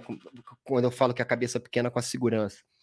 Ah, mas o, com dado de cartão de crédito eu consigo fazer uma compra. Concordo. Concordo 100%. Com dado de cartão de crédito eu compro até o teu limite acabar. Mas com seus dados, eu faço um cartão de crédito, eu faço um empréstimo, eu abro uma conta e eu te dou um prejuízo muito maior. Tá? Então, seus dados são muito mais importantes do que os dados de um cartão de crédito. Diríamos que os dados do cartão de crédito é uma parte dos seus dados, uhum. mas protejam os seus dados. Entendeu? Então, tá na hora da galera pensar que a segurança realmente faz parte do nosso dia a dia. Ela não é um. A segurança é um commodity, ela, é, ela nos acompanha. Ela faz parte do nosso dia a dia. Algumas coisas é engraçado que a gente deixou alguns valores de lado, né? Sim. Não aceite nada de estranhos. Hoje a gente aceita, inclusive, solicitação de acessar a tua rede pessoal. Né? Não fale com estranhos. Você fala com quem você não conhece na internet, em eventos, tal. Você está sempre falando com o tempo então, todo, né? O tempo todo falando com estranhos, né? Então, bem por aí, né, cara? Isso é muito louco. E, e me diz uma coisa, o cara, hoje em dia, quem que não tem informação vazada? não é? É. Eu já queria chegar. Eu, eu tenho. Tá mais lá para frente, eu tenho toda a pergunta, mas eu já vou perguntar aqui. Tá tudo na Deep Web, na Dark O que, que é a Deep Web, cara? O que, que é a Deep Web? O que, que cara, é a Dark Web? Diríamos que a Deep Web é uma camada posterior à internet e a Dark Web uma camada abaixo, vamos dizer assim. Coisas que a Deep Web banalizou muito banalizou demais. Não era tão simples acessar a Deep Web como hoje você baixa ou torna o teu celular e acessa a Deep Web. Né? Então, é, é, é, vamos dizer assim, que a coisa se banalizou. Muitos dos fóruns, vamos dizer assim, não estou falando fórum de criminosos, fórum de hackers, galera que troca informação preocupada se aquela informação vai vazar ou não. Né? Não é uma galera que está afim de divulgar aquilo, mas tem o seu grupo, troca as informações entre si e se preocupa se aquilo vai vazar ou não, porque sabe do conteúdo daquela, daquela informação. Então ele se preocupa com aquilo. Muito dessas galeras migraram da Deep Web para a Dark Web. Então, eles foram realmente para a Dark Web por ter uma segurança maior. Né? A gente está até brincando que daqui a pouco a Deep Web está toda indexada. A internet hoje é toda indexada. Daqui a pouco a Deep Web também vai estar tá toda indexada. Né? Se, se bobear, até não demora muito. Mas a Dark Web ainda está, vamos dizer assim, um mundo mais obscuro. Né? Tem o lado da, da, da obscuridade, né? Do, brinco até do Obscure Clouds do Pink Floyd, mas tem o lado que tem muita discussão que a gente fala que é saudável. Para quem trabalha com segurança, para quem trabalha com hacking, para quem gosta de fazer testes de marca-passo, de skate elétrico, de babá eletrônica, de aquário, ali é o canal. É ali que a gente vai trocar informação. E não é simplesmente acessar, e ah, tô lá. Imagina, cara, você tem um avatar, você tem um nome, você tem um, um currículo, você tem uma, uma grade atrás de você, né? As pessoas também não passam a informação, não te deixam entrar é, num fórum para discutir sem saber, não é uma sala de bate-papo. É uhum. realmente um fórum com pessoas seletas para você falar aquilo que você quer falar, sabendo que não vai vazar dali, entendeu? Isso então, é muito louco. E, e, sempre a gente, a gente quando você fala que está indexado, basicamente é o que está no Google. Sim. É o que a gente acha pelo Google, né? Sim. né? E aí a gente vê aquela, aquelas imagens que é um iceberg. E aí a ponta do iceberg é, é a internet que a gente é. vê. Aí a Deep Web é um montão é um de gelo para baixo é um e a Dark Web também é vai embora. É e é isso mesmo? tem isso mais mesmo. coisa rolando lá do que. Não, não tem mais coisa que a internet. Pra, ao meu entender. Ao meu uhum. entender. Também sou limitado, não tenho, não vivo na Deep Web, muito menos na Dark Web. Vou para falar algumas coisas, para obter algumas informações. Mas é um mundo, velho. É um mundo. Você compra o que você quiser. Você compra órgão, você compra rim, você compra dó, é, dólar, você compra dados de cartão de crédito, black, cartão black, cartão não sei o quê. Você compra tudo que você quiser. Drogas, armas, entrega na tua casa. Entrega na tua casa. Caramba. Não me pergunte como, mas entrega na tua casa. É, é, é insano, é insano. E engraçado também que a Deep Web ela tem o seu Serasa. Se você comprar e não pagar, teu nome vai para a lista negra, vamos dizer Nossa, assim. Né? Eu acho que eu não queria estar também, nessa lista da Deep Web. mas tem, mas tem gente Se o cara tá... entrega na sua porta, imagina tem como gente... é que ele não te cobra. Não, mas não, cara, tem, tem um serviço que te Sim. entrega lá, né? Porque geralmente quando você vai comprar coisa é de fora. Né? Uhum. Né? Então eu não sei o que, que as pessoas mas chega na tua casa, velho. chega na tua uhum. casa. Teste feito e, e, e chegou. O pessoal falou, não, compra isso. Eu falei, você não vai chegar, velho. Você vai passar, vai parar na alfândega, eu vou receber uma porra de uma intimação na minha casa. Chegou a caixinha lá, abri. Eu falei, abri, tinha um coração batendo. Basicamente isso. Não foi dizer que era um órgão, mas era uma parada assim, meu. Como assim isso chegou como, na minha casa? Como chegou? Como, passou, como isso passou pelo correio? Uma granada. Né? O cara comprou uma granada. E compra dólar, mas compra mais barato, porque tá alto o dólar. dólar mesmo. Dólar e gasolina, velho. Então, coisas assim que, cara, pô, vou, vou apavorar minha esposa hoje, vou levar ela pra um lugar caro pra cacete, vou encher o tanque do meu carro com ela. Cara. Ela vai se apaixonar por mim, porque encher o tanque do carro hoje não é qualquer um que faz, não, viu, velho? Ah, tá difícil. E vocês não conseguem hackear a bolsa de valores, hackear essas coisas, só para valorizar um pouquinho o nosso dinheiro? Não? Ah, cara, tudo é possível, mas aí, depende, né? Não sei qual o propósito. Não sei qual o propósito.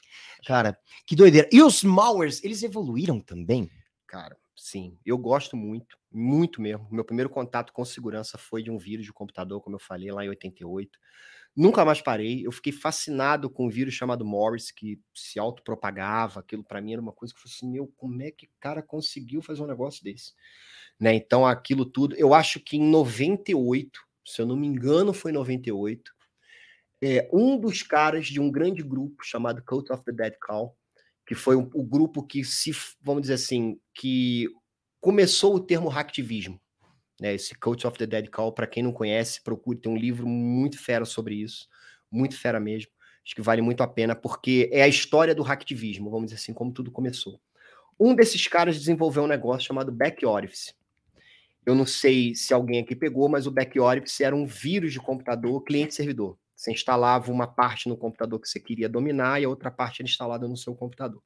E aí você abria CD-ROM, você parava o teclado, você desligava o computador, você desligava o monitor, você digitava pelo cara, você tinha todo o controle do computador da pessoa. Ali, cara, quando o pessoal apresentou isso, eu lembro que eu estava numa, numa, mesa de discussão e um dos caras, pode falar palavrão aqui? Não tem problema. Fica à vontade. É, e um dos caras virou e falou assim, mano, fudeu.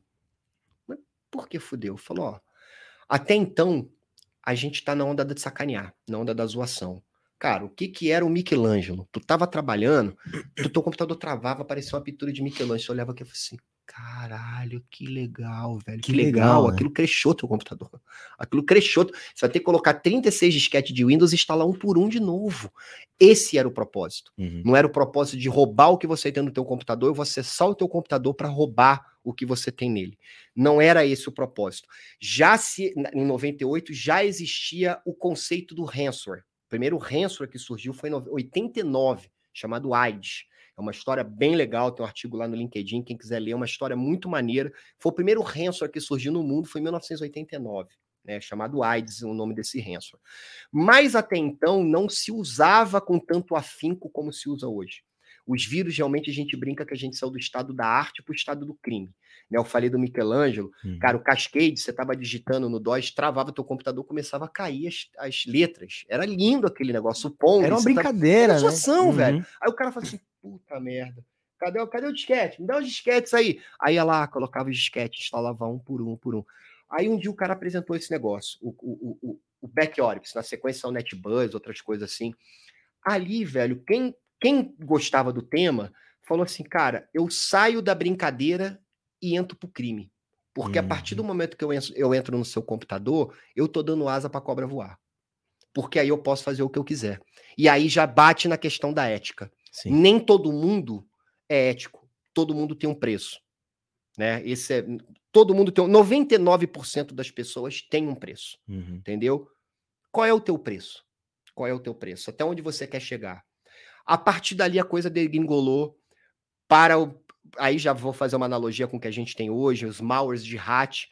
Hoje os malwares bancários, cara, são coisas assim. Eu estudei um malware chamado Client Maximus, que eu apresentei na Show da Sheriff. É muito louco, cara. Você não instala nada no seu computador. Nada. O teu computador está infectado. Você acessou o banco, o cara recebe um alerta. O fraudador recebe um alerta. Opa, o Felipe acessou o Banco do Brasil. E aí eu vou digitar usuário e senha. Quando eu digito usuário e senha, o cara tem o teu computador remotamente, inteirinho. Você tá digitando aqui, o cara tá vendo aqui, no computador dele. Aí você fala assim: ah, o cara vai fazer o quê? Fala assim, ele vai meter uma tela no teu computador, por exemplo.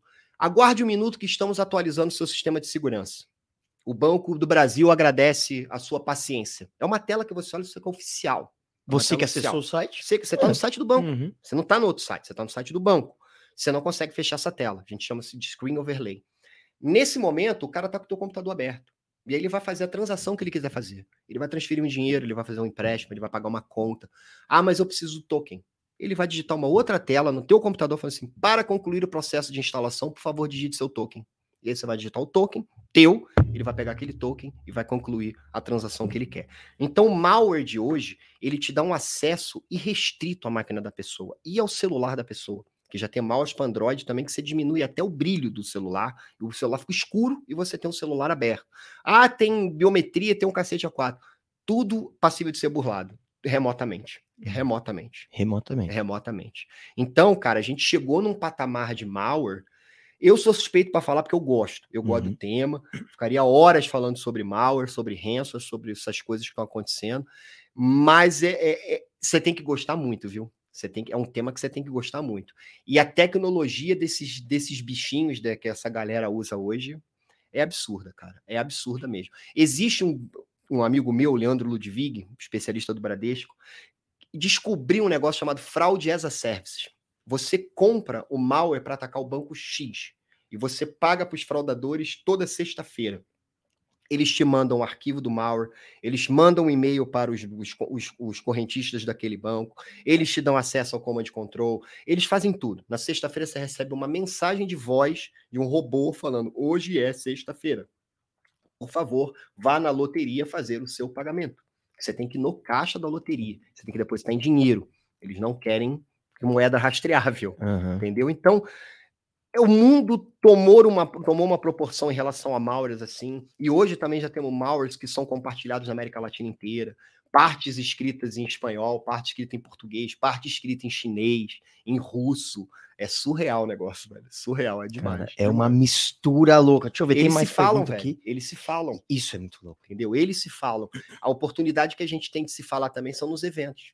Então, muitas vezes a gente faz eventos, estamos muito carentes. Essa semana teve o Sampasec, não consegui vir de novo, mas espero no próximo Sampasec estar lá, tal. Galera toda ali fala de segurança. A gente tem eventos maravilhosos aqui. Cara, mas isso que você tá falando é um negócio muito louco, né? Você, como um, um hacker ético, uma pessoa que tem todo esse conhecimento e trabalha para proteger, é, você consegue ter uma visão de mundo diferente de nós, meros mortais. E pelo que você tá falando, a gente tá muito exposto, né, cara? Muito. A gente tem que pensar Muito. muito em segurança, né? Cara, de novo, a segurança ela faz parte do seu dia a dia. Você precisa enxergar isso de uma vez por todas. Não, não adianta você querer cobrar do fornecedor de um software de segurança que vai resolver seu problema. Imagina o seguinte, cara, Scansource aqui tem o parque atualizado agora, atualizamos, são 5 e meia, atualizamos às 5 e 20 o parque de segurança da Scansource protegido. Eu desenvolvi uma variante nova de um malware, mandei para vocês três aqui nessa sala. Se um de vocês abrir, eu tô dentro da Scansource. De É novo. simples assim calma. indiferente do que você tem de segurança. Indiferente do que você tem com segurança. Então, o conceito do usuário é muito importante para o gestor de segurança da informação. Mostrar para o usuário que ele é uma peça-chave da segurança da informação dentro da empresa. Entendeu? Hoje, se tiver um vazamento, o teu nome está associado àquele vazamento de dados. Então, se você compartilhar o teu usuário e senha com o fulaninho, e o fulaninho vazar o usuário, vazar os dados da tua empresa, quem vazou foi você. Não foi o fulaninho. O fulaninho usou o seu usuário e a sua senha. E você só vai provar se você for contratar um- uma perícia forense, alguma coisa assim, que vá descobrir que realmente você emprestou o seu usuário e senha para uma pessoa e a pessoa mandou. Vivenciei isso. Por isso que eu sou muito frio dentro de empresa. As pessoas ela, a- confundem amizade com colega né? Uhum. Dentro de uma empresa você tem muito colega. Da porta para fora você tem amigo. Dentro da empresa é colega. E, e certamente, se um dia der uma zica, se esse cara não for teu colega, ele vai te virar a cara. Entendeu? Ele vai te virar a cara. Passei por uma experiência assim terrível, terrível, de um vazamento de dados. A gente fez uma perícia forense, a gente conseguiu pegar o cara que vazou dados. E na verdade era uma na verdade supostamente era uma menina, uma Uhum. menina assim, sabe que se olhar para casa, você fala assim, impossível ter sido essa mulher. É impossível, você é uma pessoa ingênua, Uhum. sabe? Aí começamos a fazer uma investigação, ela ficou louca, ela estava assim, maluca. Resumo da ópera. Ela tinha um amigo que trabalhava um ano com ela, ia almoçar, jogava bola com o marido dela, frequentavam as casas de final de semana, faziam um churrasco. Esse amigo dela usou o usuário e senha dela e o computador dela para mandar um e-mail com informações para um concorrente. Caraca. Era o melhor amigo dela. A, a cara da menina, quando a gente mostrou, porque o cara até então, ele estava super seguro. O que, que salvou Que a menina? Câmera de segurança. Que as Olha, empresas insistem em tirar as câmeras de segurança por causa da invasão de privacidade. Que invasão de privacidade, bicho? Isso aqui é uma empresa, cara. Isso aqui não é, não é parquinho de diversão, Hum. sabe? Isso aqui é uma empresa. Com a câmera que a gente pegou, literalmente assim, de um, de um ponto, a gente conseguiu ver o cara sentado na máquina dela, no horário que saiu o e-mail. do- Pegamos o cara ali. E o cara super tal. A, a coisa foi tão assim feia, o cara tava mentindo tanto, inclusive pro advogado dele, que na hora que a gente mostrou a imagem, o advogado dele foi embora. Falou assim, cara, ó, desculpa, mentira não. Mentira não. Eu sou teu advogado. Eu não sou um moleque. É. Né? Pegou, foi embora, largou o cara na mão de defensoria pública. Entendeu? Porque o negócio foi realmente foi bem feio. Foi bem feio. Era o melhor amigo daquela menina. Então não confundam, cara, amizade com colega. Cara, amizade, bicho, é da porta da fora da empresa. Uhum. 100%. Já tive situações assim que eu fiz reunião. Cara, a, a- ponto de um de um shared office aqui na, na, na época, a gente fazia um projeto na Vivo. A menina abriu a porta e falou assim: Vocês querem que eu chame a faxineira? Não, por quê? Não foi para limpar um dente, sangue, limpar alguma coisa, porque pelo, pelo barulho o negócio tá sendo uma porrada, né? Cara, deu meia hora depois, a menina desceu, a gente estava numa mesa, todo mundo que estava naquela sala saindo na porrada, tomando chopp, comendo sanduíche, como se Resolvido. nada de falando do Flamengo, falando de São Paulo, que a menina falou assim: meu, vocês estão se matando há 10 minutos atrás, agora vocês estão. A gente estava se matando para o negócio. Uhum. Cada um tem uma, tem uma opinião, cada um tem uma forma de falar que às vezes não é tão fofinha. Então hoje você é muito mal interpretado. Ai, o cara falou grosso comigo. Pô, cara, falei grosso a minha vida inteira. Agora eu tô tendo que me polir muito por, para não machucar o próximo, né? Então tem muito esse negócio, sabe? Pô, perdi até o rumo do que eu tava falando. Falei pra cacete. Não, legal demais. A gente tá falando sobre isso, que você tem que tomar cuidado que a gente não sabe onde tá o inimigo. O inimigo mora ao lado, Sim, ou ali. Ou ali, logo ali, onde conecta. Ó, o Rodrigo Muniz fez a seguinte pergunta: fala-se muito. Nossa, até me atrapalhei aqui. Fala-se muito em usar ferramentas, mas você faz uma. Você fez. Calma, respira. Eu fui alfabetizado, gente. Peraí. Fala-se muito em usar ferramentas, mas você já fez uma ferramenta para utilizar no hackismo ou só utilizou as já prontas? Eu fiz um malware para fazer o hack no marca-passo. Eu tive que fazer. Eu peguei pedaço do Client Maximus, peguei pedaço do Zeus, pe- peguei pedaços de um outro. Eu não me lembro agora qual era o malware, que, que também estava atacando muito banco na época. E era uma, era uma época que eu estava trabalhando muito com. Não era minha função, eu era executivo de, de, de cliente, de relacionamento, mas eu trabalhava diretamente com o time de Israel e fazia muito análise de malware, porque o meu time de Israel toda fazia isso. Então eu fazia muito isso e acabei criando, pegando partes de coisas que já existiam, né? De novo, peguei partes do que já existia e criei uma coisa. Criou. Então, ah, você criou. Continuo batendo a tecla. Conheço pessoas que criam. Do zero, Do o cara zero. cria. Zero. Nelson Brito criou T50 do zero. Tauan, Rubira, Balestra, Mercedes até, criaram coisas do zero. Eu uso o fruto que já tem pronto, vamos dizer assim. Por isso que eu falo assim, ah, você se considera um hacker? Não. Não, me considero um especialista em segurança da informação, entendeu? Tenho pitadas de hacking, essas coisas todas, gosto, acho que o hacking é uma cultura. Uhum. Hacking é, é realmente é uma cultura, é o, é que a gente brinca, hacking a lifestyle. E realmente é um estilo de vida. Assim como o skate, assim como a música. É um estilo de vida, entendeu? Então, por isso que eu falo, pô, o que, que você tem que fazer para trabalhar com segurança? Ter amor. Ter amor àquilo, porque vai te consumir horrores, muito mais do que você imagina. E se você não gostar, você vai desistir, porque você vê o que você vê no Matrix não é o que você vai ver ali. Aham. Entendeu? É, é completamente diferente. Vai ser ah, o Neo, o Matrix, o. ah, Meu, Não é relaxa, velho. Não é isso.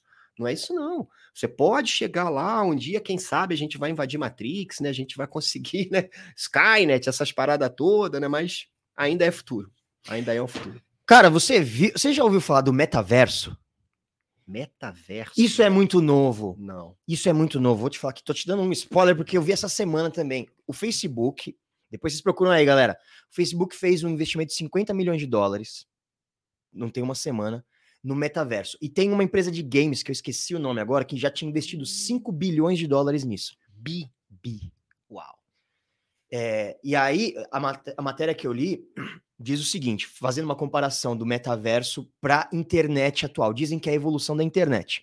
Com- A comparação é o seguinte: imagina um celular BCP com o smartphone de hoje. Essa que é a comparação. E aí, mais ou menos, a explicação que eles dizem do que eles querem, aonde querem chegar, é o seguinte: a gente vai usar um óculos. É, e só que não é só uma realidade, uma coisa 3D. Não. Tipo, o mundo real físico vai se tornar internet. Eles vão Ah, ser uma coisa só. não. E é isso que eles estão investindo hoje em dia Não, para que venha. Não, aí, aí é demais. Aí Aí, é é Blade Runner, cara. Então, não é? Aí é muito Blade Runner. Ah, não. Aí já é too much pra mim, cara. Na boa, eu, eu prefiro manter meu pezinho no chão, sabe? Eu não. É, é muito, cara. Talvez, quem sabe, quem sabe o meu bisneto possa vivenciar alguma coisa disso, entendeu? Mas nem meu neto. Nem meu neto. A tecnologia ela avança muito rapidamente. Mas a implementação Ah, disso que deve é, ser demorada. Cara, é a né? mesma coisa cidades inteligentes, aquelas coisas todas, pau. É possível hackear uma cidade? Sim. Sim, é possível hackear uma cidade como a gente está vendo, principalmente nos Estados Unidos.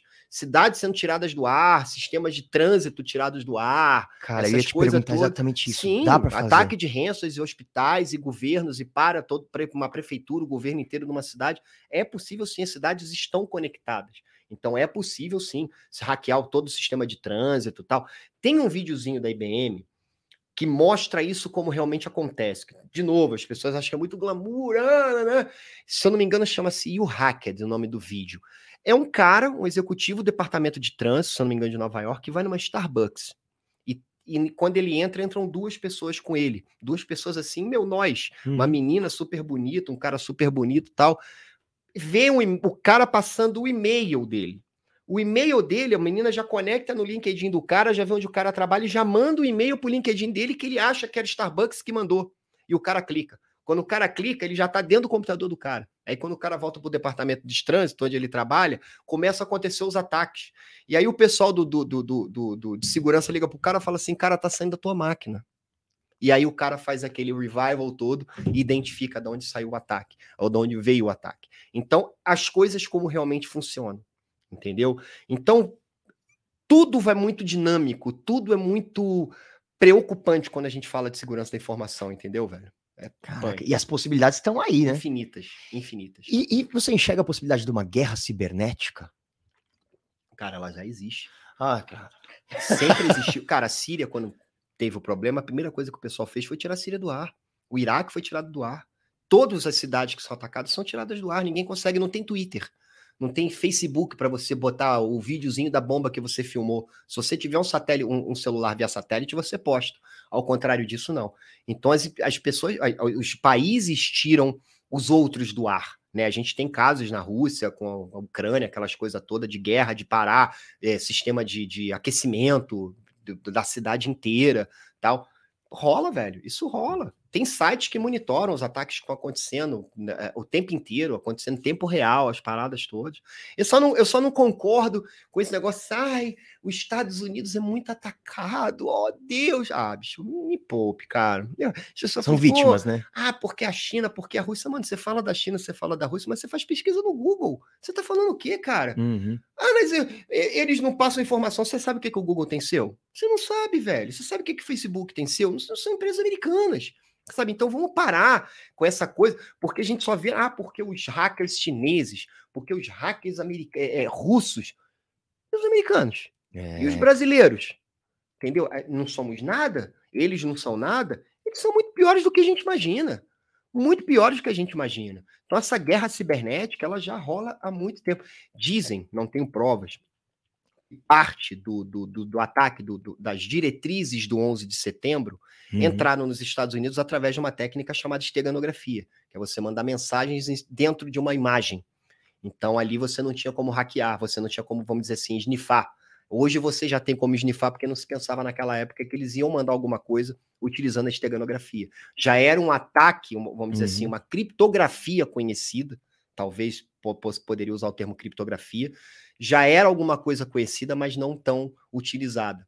E dizem que parte de da- da- das instruções do, do ataque de 11 de setembro entraram nos Estados Unidos através da, técnica- da técnica de esteganografia. Então as Caraca. pessoas monitoram, tudo que você está fazendo é monitorado. Ninguém vai dizer, "Ah, vão atacar a Casa Branca. Imagina, tu vai botar o dedinho, vai saber que vão atacar a Casa Branca, que vão atacar a Rússia, que vão Uhum. atacar os. Não vão. Não é assim. As pessoas têm que ser monitoradas. me- Infelizmente. Isso- Infelizmente. E, e- e acho que parte dessa guerra que a gente vê hoje em dia, inclusive, é porque a gente, a gente foi educado assistindo cinema americano, né? Então, pra Sim. gente, os americanos são os bonzinhos e a Ah, União é. Soviética, os É o mal. chineses, é o mal, né? O É. bem contra o mal. Isso, gente, olha, vou falar uma coisa pra vocês, viu? Vamos virar essa chavinha. Mas, mas vai, vai muito para o domínio, né? Sim. Porque, como você falou, na verdade, por exemplo, essa briga que a gente vê hoje em dia do TikTok nos Estados Unidos, que não pode mais entrar lá. odeio, velho. Eu odeio esse negócio. Um- olha, graças a Deus eu não instalei, não vou instalar isso nunca, cara. No outro dia eu parei para ver os Reels do Reels Uhum. do Instagram. Meu Deus do céu, foi a maior perda de tempo da minha vida de vidinho e de não sei o que. E faz assim, falei, gente, que que é isso, beijo? A menina ganha lá 30 milhões de seguidores porque fez um vídeo dançando. ah, gente, me pô. Aí realmente fizeram uma charge, né? Muito interessante, né? O Coroa indo trabalhar numa empresa que a menina fez um videozinho e comprou aquela empresa do cara, né? Enfim. Mas é, é- Eu realmente, TikTok é uma coisa assim que, cara, eu tenho. Eu vejo que realmente para, para as empresas é uma baita estratégia de marketing, é um, uma- um app que meio que dominou né, Aham. essas coisas todas. Vejo muitas empresas investindo realmente no marketing do TikTok. Mas, cara, se para mim inventaram alguma coisa sem assim qualquer utilidade no mundo, foi isso. Foi o TikTok. Foi esse TikTok, cara, porque realmente. E aí, até fazendo né, esse negócio de cringe, né? Essas analogias do cringe, dessas definições, essas nomenclaturas que se usam. Ah, gente, pelo amor de Deus, é, é too much pra minha cabeça, É cara. muita coisa, É né? muito, é muito pra minha cabeça. Não, não uso, não usarei, realmente. É um orgulho que eu tenho assim. Falar, pô, TikTok, cara, não sei nem o que, que é. Talvez é que é hackearei um dia. Pode, pode ser, pode ser que um dia a gente po- po- possa fazer algum teste, alguma coisa assim, mas não tenho muito interesse assim, não. Fiquei no Instagram, vamos dizer Ah, assim. Vou que ficar já no é- já é bastante, já é muita Já coisa. tá too much até. Já Nossa. tá virando muito videozinho também que aparece e tal. Já tô, outro dia eu tava vendo vídeo de skate, aí começa a aparecer as meninas dançando que tava no Rails, aí minha mulher falou, pô, tá vendo? Eu falei, não, eu tô passando essas porcaria aqui, tá passando essas merda. O que, que eu vou fazer? Não Tem fazer. controle, né? Não tenho isso. controle, mas enfim, faz parte. Mas, mas é muito louco isso que você comentou, voltando um pouquinho, né? Então, de fato, tem os países têm exércitos Tem. cibernéticos. Inclu- Nós temos, muito bom. É mesmo? Muito, Sim. Não, mas Cara, peraí, calma aí. Eu Você já- trabalho com dois ex-militares. Ah. Paulo Lamelas e João Carneiro. Dois ex-militares feras, feríssimas, feríssimas. Eu dou aula com uma galera mi- ex-militar. O Paulo, o Luiz, o Paulo, o Paulinho Luiz, ele é militar até hoje, ele está no, no, no exército até hoje. O Vini, que é o coordenador da FIAP, não está mais no exército, está no mercado, se, se retirou e está no mercado. Ex-militares. Há pouco tempo atrás, Nelson Brito, inclusive, da Cisco, ele acompanhou o- um treinamento de guerra que foi muito divulgado, inclusive, de ataques cibernéticos, saíram nos jornais, não... Jornal Nacional não, porque as coisas boas não têm Ah, não esse aparecer interesse, só vai aparecer desgraça, né? Então, essas coisas boas, mas jornais especializados mostraram como é que foi o terceiro, não sei o que, de guerra, assim. Então, existe sim um, um- um- exército. Mas organizado? Sim. Organizado, se- responde Sim. a- ao exército Coronel, mesmo? capitão, não sei o quê, tal, tal, tal, toda uma hierarquia, sim, tem. E, é- e é e estão sempre apresentando coisas em Hacker to Hacker, em Black Hat, em Defcon. É uma galera que está sempre lá mostrando conteúdo, entendeu? Não é ficção, não é uma ficção. Não só no Brasil, como qualquer outra parte do mundo. Entendeu? Aqui no Brasil eu conheço algumas pessoas que pertencem ao, ao exército cibernético, então galera muito fera, muito fera mesmo. Que doido. E, e- então os países fazem um investimento grande Sim. nesses exércitos também. Sim, sim. Contratam pessoas, trazem, investem. O próprio CPOR, na, na, na nossa época, era o CPOR. Hoje em dia você tem a formação de executivo lá do, do- de segurança, lá do quartel, essas coisas todas. É muito legal, velho. é Muito E- legal. Que- E as potências bélicas militares do mundo, a gente sabe, vai, que são aí Estados Unidos, China, Rússia, agora Coreia do Norte É. fazendo sucesso. É- essas também são potências cibernéticas? Ou a gente pode colocar outros países Ah, aí? eu colocaria outros países. Eu colocaria mesmo? Eu, Estados Unidos, sim. China, bastante. A galera é muito fera. A Rússia também e tal. Cara, eu, eu boto brasileiro na No mesmo boa. patamar? Boto no mesmo patamar. A gente não é bobo. A gente é muito fera numa coisa que poucos no mundo são, que é a engenharia social. que é, a, a, vamos dizer assim, é um jeitinho brasileiro, Uhum. né? É, é querer se dar bem, vamos dizer assim. E o brasileiro é bom de lábia. Então, é, o único cara muito bom de lábia que eu vi foi o Mitnick. Realmente, ele tem um livro chamado Arte de Enganar, que ele mostra, como ele explica como ele enganava as pessoas, como ele conseguia informações enganando pessoas. Mas foi é um dos poucos gringos que eu conheço que é muito fera em engenharia social. E nós somos muito feras. O brasileiro realmente é muito fera em engenharia social. A gente tem nomes aqui do mercado, cara, de, de, de, segurança da informação que são referências no mundo todo. A gente tem o Felipe e o Alexandre Borges, que são referências de malware no mundo inteiro, palestrantes da DEFCON no mundo inteiro, são, são chamados para palestrar, não só nos Estados Unidos, mas no mundo inteiro. Aqui a gente tem o Rubira, que é o organizador da Hacker to Hacker, um dos. Não quero entrar nessa. Quem criou a Hacker to Hacker, que já é uma polêmica, mas ele, o Balestra. Galera muito fera de segurança, o Mercedes muito fera de segurança de malware. Pessoas de Mercedes, o Mercedes trabalha na Trend, o Rubira mora lá fora, é pesquisador da Dell, sabe? É, é, e as pessoas vêm buscar a gente aqui no Brasil e levam para fora.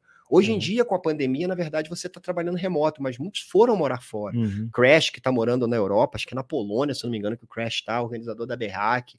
Galera, assim, super respeitada no mundo inteiro. E são profissionais que o mundo cara, tá de olho assim, sempre, né? Sempre, sempre. A peso de ouro.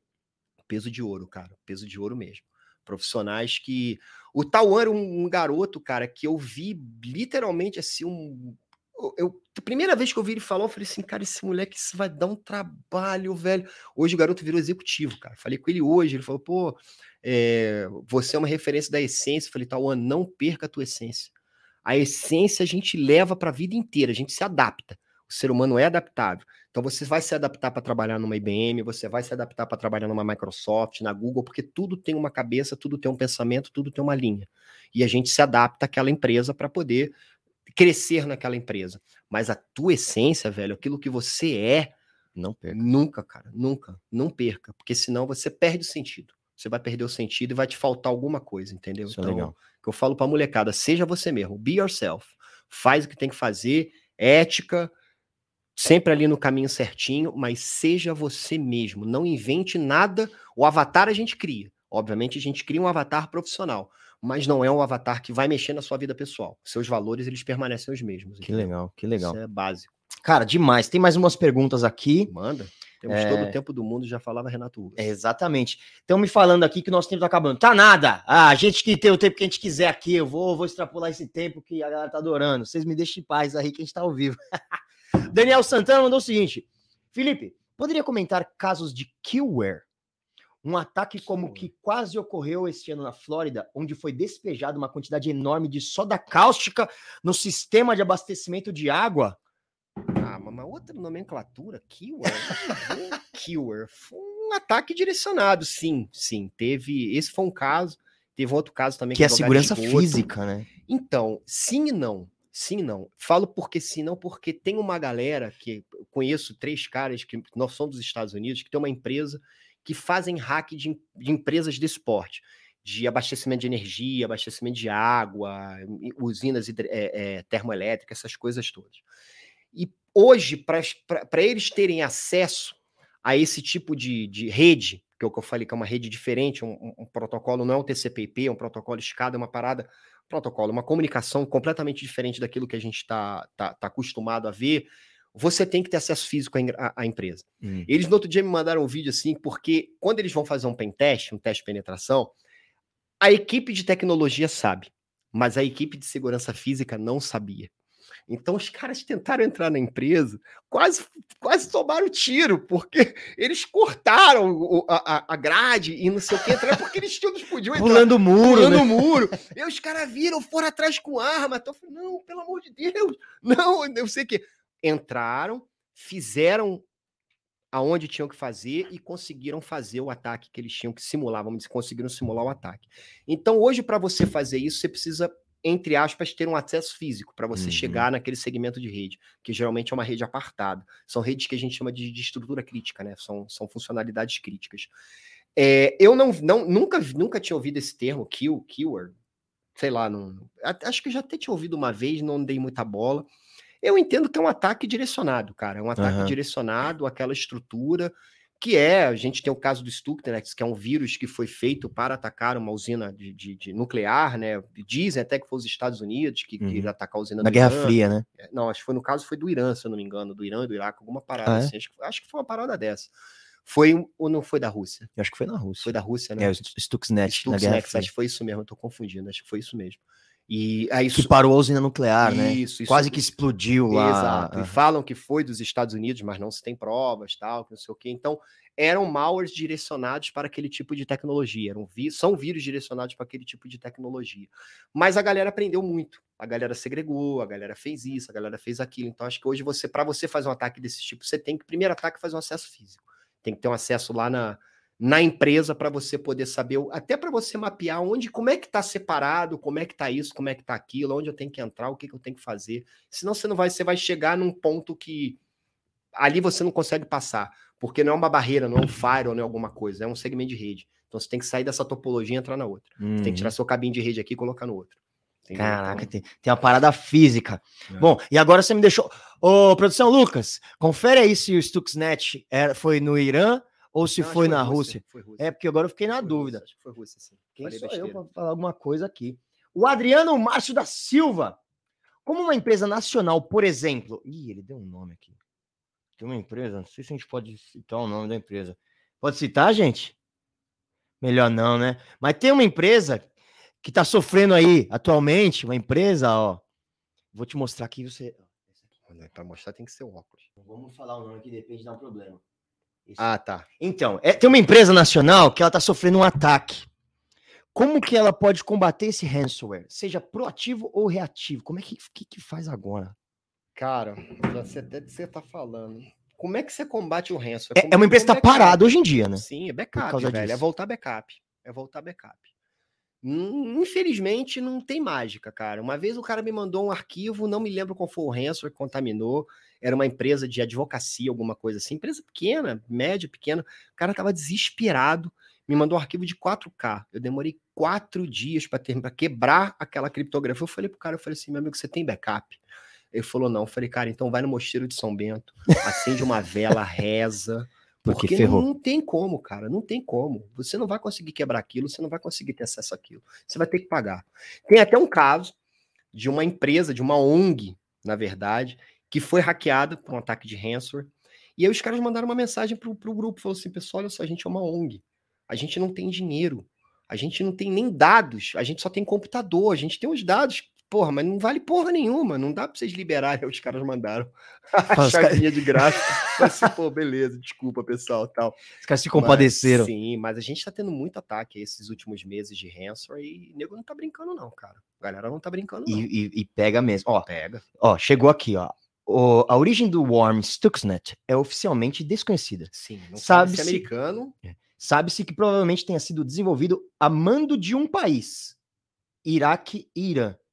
Peraí, mas atacou aonde? Me ajuda aí, produção. Vem com a informação completa. Onde é que foi o ataque? Tá, Iraque Irã, então talvez foi mais pro seu aí. Eu, eu acho a história, se eu não me engano, é, foi um vírus desenvolvido supostamente pelos Estados Unidos para atacar usinas nucleares no Irã. Tá, pode ter se eu sido não isso. me engano, foi isso. Pode ter E sido. Supostamente foi os Estados Unidos por causa de algumas linhas de código que pegaram em vírus, fazendo alguma referência, né, a coisas utilizadas pelos programadores americanos, tal. Eu fiz uma pesquisa, inclusive eu fiz um break digital sobre isso. E lá minha memória estava fresca, a informação tá toda, você pode entrar e, e, e ver. Aqui no canal da Scansource. A gente tá no canal do Scancast, agora entra no canal da Scansource Brasil, que tá lá. Eu fiz, mas eu fiz tanto vídeo, pesquisei tanta coisa que eu já misturo todas as informações. Aí é Guerra Fria, é Irã, Iraque, é Estados Unidos, é China. Gente, o mundo é uma doideira. Felipe, mas qual o seu cargo hoje em dia? O que, que você faz, cara? Tá bom, falamos aqui de hacker, pai, todas as histórias e tudo, mas aonde você foi parar? Cara, eu sou gerente de cybersecurity da América Latina, da 99, que na verdade é uma empresa chinesa chamada Didi Xuxing. É... Não, para quem acha que a 99 é um mercado de táxi, não é. A gente tem o mercado de ride hail, a gente tem o mercado de payments, a gente tem o mercado de food. Então, são várias indústrias que a gente acaba atendendo. A Didi não é uma empresa, é uma empresa de tecnologia. Ela é a segunda maior empresa da China. A primeira, se eu não me engano, é o Alibaba. E a Didi é a É segunda. grande, então, né? é muito grande, cara. É muito grande. Trabalhar com chineses é demais, é demais. É uma galera que te escuta, é uma galera que pede a tua opinião, muito diferente de outros países que eu trabalhei, que são vistos como top, mas que são top, inclusive, na arrogância, que acha que hum. somos um bando de macaco andando pelado no meio da rua. Né? Então, quando você fala alguma coisa, que eu não sei o que eu falo, nossa, você, não, o chinês ele já quer saber o que você acha. Que legal. O chinês ele já pede a tua opinião. Então isso para mim, cara, é uma coisa assim que me surpreendeu muito e foi um dos fatores de decisão de trabalhar com uma empresa chinesa, de eu ter saído de onde eu estava para ir para lá. Né? Primeiro pelo, pela proposta que a Dani me ofereceu, que foi sensacional, e segundo pela por essa cultura. Eu nunca tinha trabalhado com a cultura chinesa. E é fantástica, cara, fantástica. As minhas pessoas precisam parar um pouquinho, né? Fala assim: ah, ah, mas o governo vai lá e pega uma parte do dinheiro. Meu, o governo rouba 27,5% do meu salário todo mês, velho. E vai para onde? é, pois é. E vai para onde? Você tá preocupado com. Meu, sabe? Então, são coisas que a gente precisa parar com esse melindre, com essa, com essa hipocrisia, né? E uhum. enxergar o seguinte: o mundo, ele é praticamente igual comunismo, capitalismo, é, é, basicamente é tudo a mesma porcaria. Todo mundo vai te meter a mão no teu bolso. De alguma forma, eles vão meter a mão no teu bolso. Exatamente. Entendeu? Aqui mete você não sabe qual é. Lá mete te dão um direito a ter uma educação, a ter um, um plano, uma saúde. Te decente, dão algo em troca. Um, um país maravilhoso, né? Aqui é o quê? Enfim, mas, né? Faz parte. Ó, foi, foi, na, foi na, no Irã mesmo, viu? Você tinha toda a razão vou fazer, vou, um pegar, vou, pegar, minha espada e cometer um, um pouquinho aqui. Falhei, falhei, me perdoem. Mas é isso, estamos aqui também para corrigir nossos erros. Ele foi um worm de computador projetado especificamente para atacar o sistema operacional SCADA, desenvolvido pelo pela Siemens uhum. e usado para controlar as centrífugas de enriquecimento de urânio iranianas. O ataque foi no Irã, Tá aqui, aqui a gente mata, cobre o nosso pau. Não, mentira, não é, o, são, é, é, basicamente as redes que são controladas hoje, como eu estou te falando, rede de controle de gás, controle de água, de energia, tudo padrão escada mesmo, não é ah, TCP/IP. E aí é atacado diferente. nesse padrão.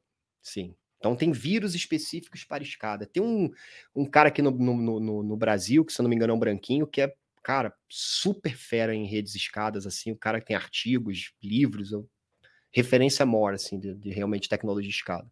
Eu não tenho muito conhecimento, não, confesso que eu não. Que legal. Nunca parei para estudar. Nessa... É uma outra parada, é completamente diferente. É, é uma encrenca bem maior do que a gente está acostumado. Muito louco. Cara, eu queria conversar aqui horas com você, mas para a gente finalizar, eu queria que você dissesse o que, que você pode falar para os jovens que estão buscando uma carreira como essa hoje em dia. Cara, primeiro, hacking não é glamour. Hacking não é, é o que você vê na televisão. O que a gente vê em Hollywood é, acontece sim. Não vou dizer para você que não acontece, acontece sim, aquelas ficções, aquelas coisas, invadir aqui, invadir ali, tudo. Mas para você chegar lá, você precisa ralar muito. Você precisa ralar muito. Então, cara, quer trabalhar com segurança? Tem amor pelo que você faz. Eu não trabalho, já falei, reforço. Eu não trabalho, eu acordo e, e, vivo o meu dia. E a segurança é uma parte do meu dia, o meu trabalho é uma parte do meu dia, porque realmente eu faço o que eu gosto. Né? Então, é, é, eu, eu tenho um amor pela segurança, assim, que o pessoal fala, pô, é legal ver você falar que seu olho brilha. Realmente brilha. Porque é uma coisa que é um tema que eu gosto, que eu convivo desde pequeno, sempre me acompanhou. Então, cara, ame a segurança da informação, goste muito de tecnologia, porque vai ser o teu convívio diário. Não tenha receio de estudar ou de, de, de querer saber mais do que o outro. Esse é o nosso desafio. O mercado de segurança é um mercado que não quer o número dois, ele quer sempre o número um. Por isso que a gente tem uma escassez de profissional, a gente procura sempre o melhor, e a gente está vendo que não adianta procurar o melhor, talvez seja a oportunidade de dar para o garoto, né? E você colocar e criar aquele garoto como o melhor no futuro. Uhum. Então a uhum. gente já vem fazendo muito isso, trabalhando realmente com um plano de carreira de uma galera mais júnior, porque a gente não tem profissional de mercado. A gente realmente não tem profissional de mercado. E aí a gente bate no outro, no outro problema. As pessoas acham que vão fazer um ITA que vão fazer uma USP, que vão fazer um o que quer que seja, e vão sair ganhando 15 mil reais. Gente, caiam na real. Não é assim que funciona, velho. O mercado paga 15, o mercado não paga 15, o mercado paga 15, 20, 30, 40 mil reais. Mas você tem que mostrar. Não é porque você fez um ITA que você tem direito a ganhar 15 mil reais. Hum. Não. Eu contratei uma vez, eu tinha uma pessoa da USP, uma pessoa da, do ITA e uma pessoa que morava em Santos, que fez o NIP a, a pessoa que morava em Santos que ganhou a vaga. Porque ela tinha experiência naquilo que, ela, que eu estava precisando e ela sabia falar o que eu estava precisando. Os outros vieram todos pomposos, porque vieram de formações maravilhosas, uhum. investiram tudo.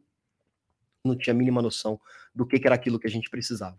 Entendeu? Então, baixa a bola, começa lá do comecinho, sobe degrau por degrau, não passa em cima de ninguém, ninguém, cara, nunca, nunca, nunca. Escute sempre o próximo. Às vezes um estagiário tem muito para te ensinar, né? Eu já tive experiência assim, uma vez a, a, gente, quando começou a pandemia, a gente fez um negócio no LinkedIn chamado Clube da Quarentena, que era trocar ideia sobre segurança, se conectar numa sala de Zoom e falar sobre segurança, sobre o que aconteceu.